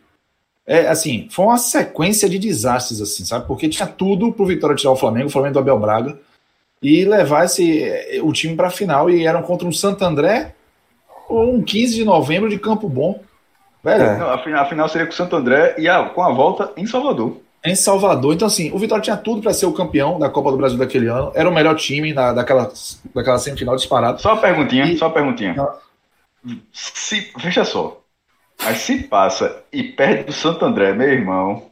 Que nem o Flamengo aí é fez. Aí não é comigo, não, né? O Flamengo não, não, não, proeza. Isso aí não é e comigo, o Santo não, André ganhou do Flamengo não, não, com um gol de não, assim, viu? Não, porra. Seria vice-campeão, beleza. Mas assim, é melhor do que ter caído na semifinal. Isso é incontestável. Mas, dentro do contexto de Salvador, do rival ter os títulos, não sei o quê, e de repente o Vitória não ter, perdendo em casa, em casa pro Santo André. Ô, oh, Cássio, tu fosse na maldade agora, isso aí. Não, é, foi. Foi. Foi na maldade, não, foi na maldade. Veja só. Não, vou dar, se, vou ganhar, dar, vou, se ganhou, se ganhou hoje, o, Vitória, meu irmão, tá, tá, tá, o Bahia tinha morgado há muito tempo. O caso. Agora. O, o técnico do Santo André foi formado no Vitória, Pérez Chamusca, naquele ano. E Elvis, que fez o segundo não, gol. Era maldade, era maldade no nível Elvis assim, fez o assim segundo gol, foi revelado no Vitória, pô. Elvis, o segundo gol do Santo André, jogador revelado ó, pelo Vitória entendendo um pouquinho 10 centavos de futebol, que eu não entendo isso tudo não, só dizer, caso eu entendesse 10 centavos de futebol, com esse contexto que você acabou de falar, foi melhor parar na cena. Foi melhor, de, foi melhor. Isso aí terminou o um final feliz. A gente acabou de curar o trauma de Vitor Vilar. Vitor Vilar. Porque, porque, meu irmão, esse roteiro. Esse Vilar, Vilar, Vilar, Vilar, Vilar. Só ouvindo essa palhaçada de Cássio. Vou Vilar. Não compra, é, eu tô só ouvindo. É, quando falar Cássio, diga que é Cássio Zipoli, viu? Não, eu tô só ouvindo essa palhaçada de Cássio Zipoli. Novo Barradão, é, afinal. Era Barradão. O Vitória só jogava no Barradão, pai. Vixe, Tem jeito não. O Cássio, o Vitória tem um, um, um argumento forte para um vice, os vice-campeonatos nacionais que são reais. Que pegou primeiro o Palmeiras Parmalat, não é um absurdo é. o time. E depois é. o Santos, Neymar, Ganso, André. Então, assim, Pegou times. Só pega a seleção na final. Só pega a seleção Se na perde esse jogo do Santo André na decisão. Qual é a culpa do Bahia? Qual é a culpa do Bahia disso aí? Eu? Zero, né? Eu... Mete mal. Quer em 2004. Defende, Vilar. Em 2004, qual é a culpa do Bahia? 2004, Cássio Cardoso, tô falando de Cardoso, tava triste que o Bahia tava na, na Série B de 2004, tendo que aguentar Joel no, no Bahia. Não era Joel? Acho que era. Não, não, não Joel Vadão, Vadão, Vadão, Foi Vadão, é mesmo, pô. Ali no último minuto. Eu tô, eu tô só imaginando Vitória 0, Santo André 1, Elvis.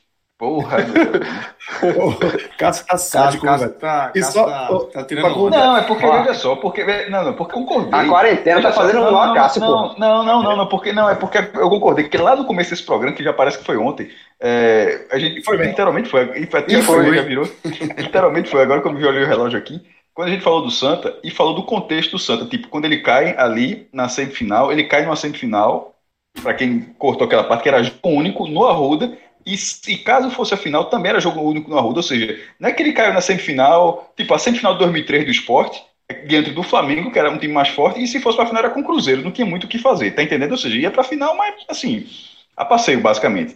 No caso do Santa, ele caiu numa semifinal onde ele tinha uma chance gigantesca de, na, na própria final, ser campeão. E essa do Vitória é a mesma situação. Ou seja, ele fica ali a um triz de ir para a final, e na final teria sido das finais que o Vitória disputou, sem dúvida nenhuma. Ó, se ele tem essa desculpinha que pegou o, Palme o Palmeiras da seleção e pegou o Santos da seleção, meu amigo, se me perde o Santo André, não tem o que falar, não, velho.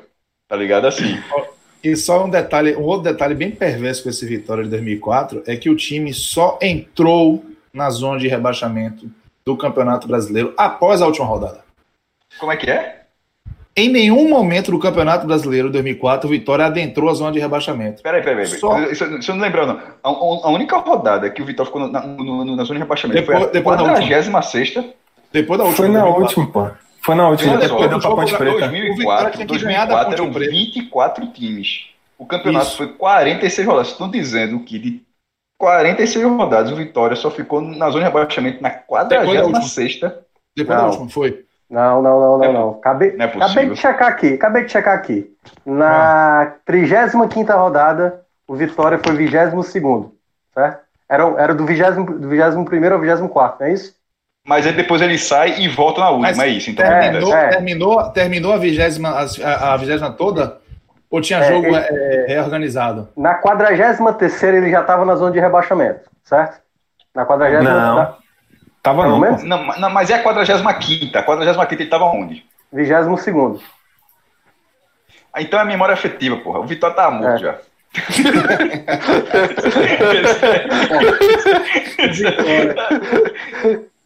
a sequência foi tão ruim que o Vitória pegou, tinha assim, precisava de poucos pontos para escapar, aí tomou goleada do Cruzeiro, goleada do São Paulo, precisava ganhar de uma ponte que não queria nada e Anselmo. Em casa, porra.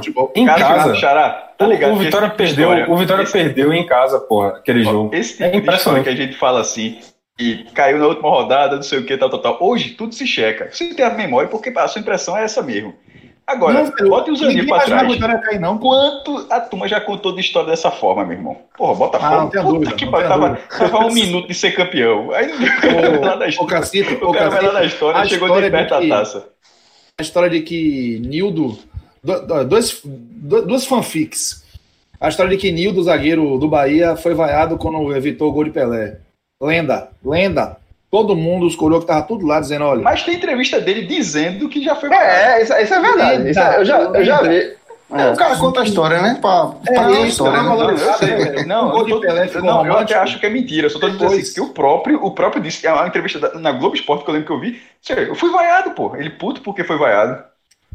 O, o, aquele momento, ninguém queria tomar gol de Pelé, não, meu irmão. O gol mil.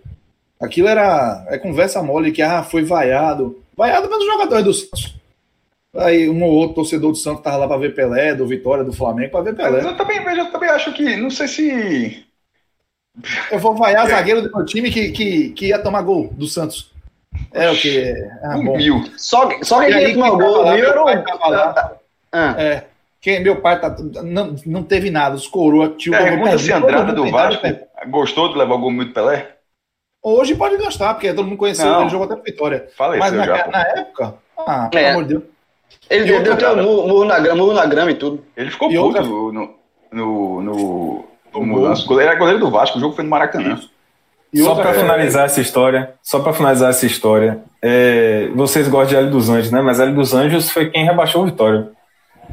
Veja Professor Hélio dos Anjos. Cara não aprende. É por isso. Na verdade, não, não. Tu não, respeita é o seguinte, apesar de Hélio dos Anjos, o Vitória caiu. Exatamente. Evaristo, Evaristo pegou nas últimas rodadas, mas quem. Ah, então a culpa é de Evaristo, pô. Conduziu, o professor, ah, Hélio, professor Hélio salvou, pô. Aquele time bagunçou demais, o Edilson entrou armado. É Evaristo de Maceda. Evaristo de Maceda. É, isso. É, trabalhou. Meu amigo. Não é possível o torcedor do Bahia não gostar do homem, né, velho? Trabalhou contra. Trabalhou contra demais. colocaram, colocaram o inimigo, pô, pra conduzir o final. Aí... A outra. Evaristo.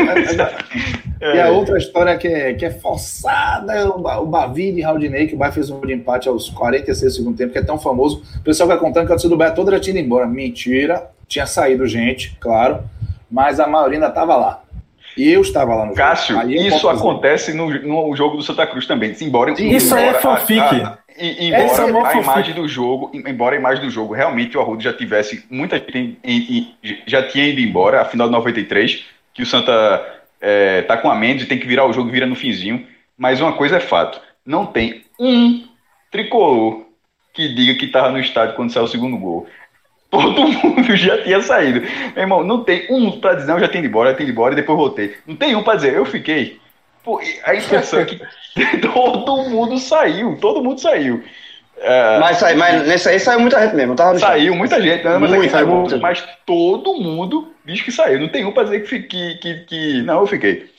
Cardoso falou de fanfic, mas essa é a maior fanfic do futebol baiano. Todo Qual? mundo disse que estava no Bavi de Raudinei. Todo mundo. Se for Olha contar, cara. todo mundo que fala que estava no Bavi de Raudinei tinha 3 milhões de pessoas na Fonte Nova, a população de Salvador inteira. É. Não, todo mundo estava lá. Essa não é a pior de todas, não, porque se até o Bavi, o maior pagante de todos os tempos, a pior de todos é o Bahia Fest Clube, que tinha 8 mil pessoas na Fonte Nova e todo mundo disse que foi. Eu não fui. Esse... não, a, maior, a, veja, a maior mentira desse jogo não é essa, não. A maior mentira desse jogo é que só, o relógio só, do Arthur só, só, termina, só termina, É que futebol tem 90 minutos. Não, só termina quando o Bahia fizer um gol. A maior mentira é que tinha pilha no, no, no relógio desse, desse juiz aí.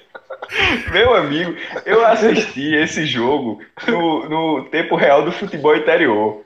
Que naquela época e foi atualizando o minuto. Meu amigo, eu da F5, eu lembro que eu tava na redação diária. Só domingo, não foi domingo esse jogo? É, foi, eu tava na redação. F5, F5 é também o jogo do Bahia eliminado. Eu disse, meu irmão, veja só, acabou não, acabou não, acabou não, acabou não. Aí a turma começa a desconfiar, disso, ah, estão arrumando o Bahia lá. sem ver o jogo, sem ver o jogo. A turma acompanhando o jogo que nem ele futebol, só e, até é, e, é, e é só o placar, né, Cássio? No futebol aí aparece... é só o placar, né? É, só o placar, ele fute total. Aí daqui a pouco a atualização 200 do segundo tempo. Com... 7 minutos. 7 minutos de acréscimo. Quanto? 7 minutos de acréscimo. Foi muito mais. Foi muito mais. É porque teve queda, pancadaria, discussão, jogador do. do foi, foi, foi. Menino. Foi mesmo, pô. Teve um Fast Club pra tu dormir. Teve um Fast Club perdendo 5 gols no mínimo. Teve juiz. O juiz não é só acréscimo, não. Ô, Cássio, não é só acréscimo, não. O juiz deve dar um pênalti absurdo no jogador foi do Faxi. Não, foi não, foi não. Pô, Ó, isso aqui virou, clube 40, é, virou o Clube 45 aqui, foi? Virou. Foi não. Vamos, vamos, vamos botar ordem, vamos botar ordem. Vamos fazer é, isso. Tá Veja só. Não, não, não. É só resenha, vai, beleza. Ó, um dia tem que ter um oldcast do fa desse jogo, do Fast. Só pela resenha, mas vamos lá, vamos seguir. O Nordeste contra o Fast, né? Tem história, viu? Tem história. história. O senhor tá aqui com Pode botar. O Nordeste pode fácil. Tem, tem, outros times aí também. Mas eu não estava lá, viu, Vila? Esse pessoal fica fazendo. Eu estava lá, mentira. Tinha 8 ah, mil. Tá. lá. Tá eu bom. não estava, não. Eu não estava, não, sério. Não, tudo bem. Eu, esse eu acredito. O de Raudinei. Eu estava, com 13 anos. Ele conta a história toda. Da levei um amigo meu, camisa de São Lourenço quando ele não tinha camisa do Bahia, eu fiquei morrendo de medo de ter levado um cara perfil. Eu fiquei, rapaz, eu Esse cara, peraí, peraí, peraí. Essa camisa do cara é argentino, né? Não. O pai dele tinha voltado, o pai dele era músico. Chegou a tocar com o Raul Seixas, é sério isso. E aí ele. ele... O menino se chamava Francisco e hoje é o Papa. Meu irmão, essas histórias estão. Não, pô, o nome do cara é Tadeu. Bergolho, Bergolho. Bergolho, Bergolho. O cara tinha uma camisa do São Lourenço na Bahia em 93? Em 93? Em 94. Tinha uma camisa do São Lourenço. E aí ele é, de prédio, quando viu a gente organizando para ir, e saiu muito cedo. Ele falou, porra, é, é, vou também, não sei o que, então bora. Ele colocou com a gente. Quando ele apareceu lá, eu, ele era Bahia, tudo, mas aquele cara né, todo empolgado. O sacana me apareceu com a camisa do São Lourenço. Eu falei, o que é isso aí, velho? Ele, ah, não tem camisa do Bahia, não. Eu falei, não, tem uma pra Ele, não, quero estrear, que meu pai trouxe, não sei o que, etc. Ele foi, levou. E aí ele foi com a gente. E o tempo todo eu ficava olhando assim, eu falei, pô, Tadeu com a camisa do São Lourenço, velho. O que é que eu tô. Eu trouxe o cara e o Bahia tomando 1x0, né? Perdendo o gol e tomou um gol no final do primeiro tempo. Falei, vai dar merda. E aí, e, e outra coisa, naquela época podia isso, né? Tinha uma menina que tava com o pai e dois irmãos. O pai e os irmãos Bahia, na Vitória, fã de Roger, goleiro. Roger da G Magazine. Mas, aí, mas era, era misto, misturado ou é porque era, era pequena mesmo? Não, era arquibancada especial. Certo. que era setor do Bahia, que era a, a, direita das cabines de rádio. E a arquibancada especial ficava um pouco do Sul Vitória, era à esquerda, assim, a Sul Vitória mais à esquerda. Mas nessa época era permitido isso. E aí é real, você não tinha assim, uma separação. Tinha uma região do estádio ficava misturado mesmo, a transição de uma torcida para outra era de boa. E essa menina ficou cantando o nome de Roger o jogo todo, mesmo.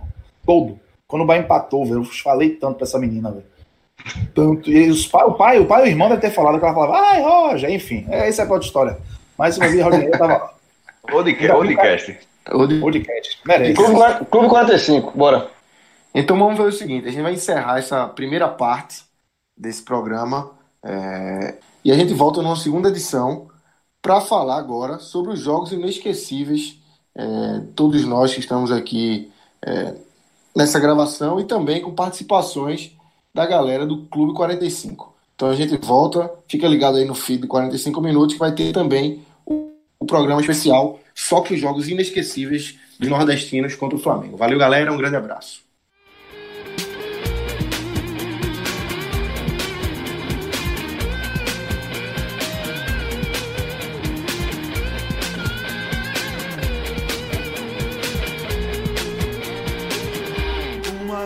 Flamengo, sempre Flamengo, Flamengo sempre eu hei de ser.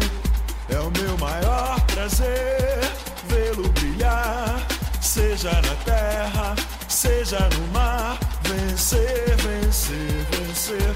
Uma vez Flamengo, Flamengo até morrer.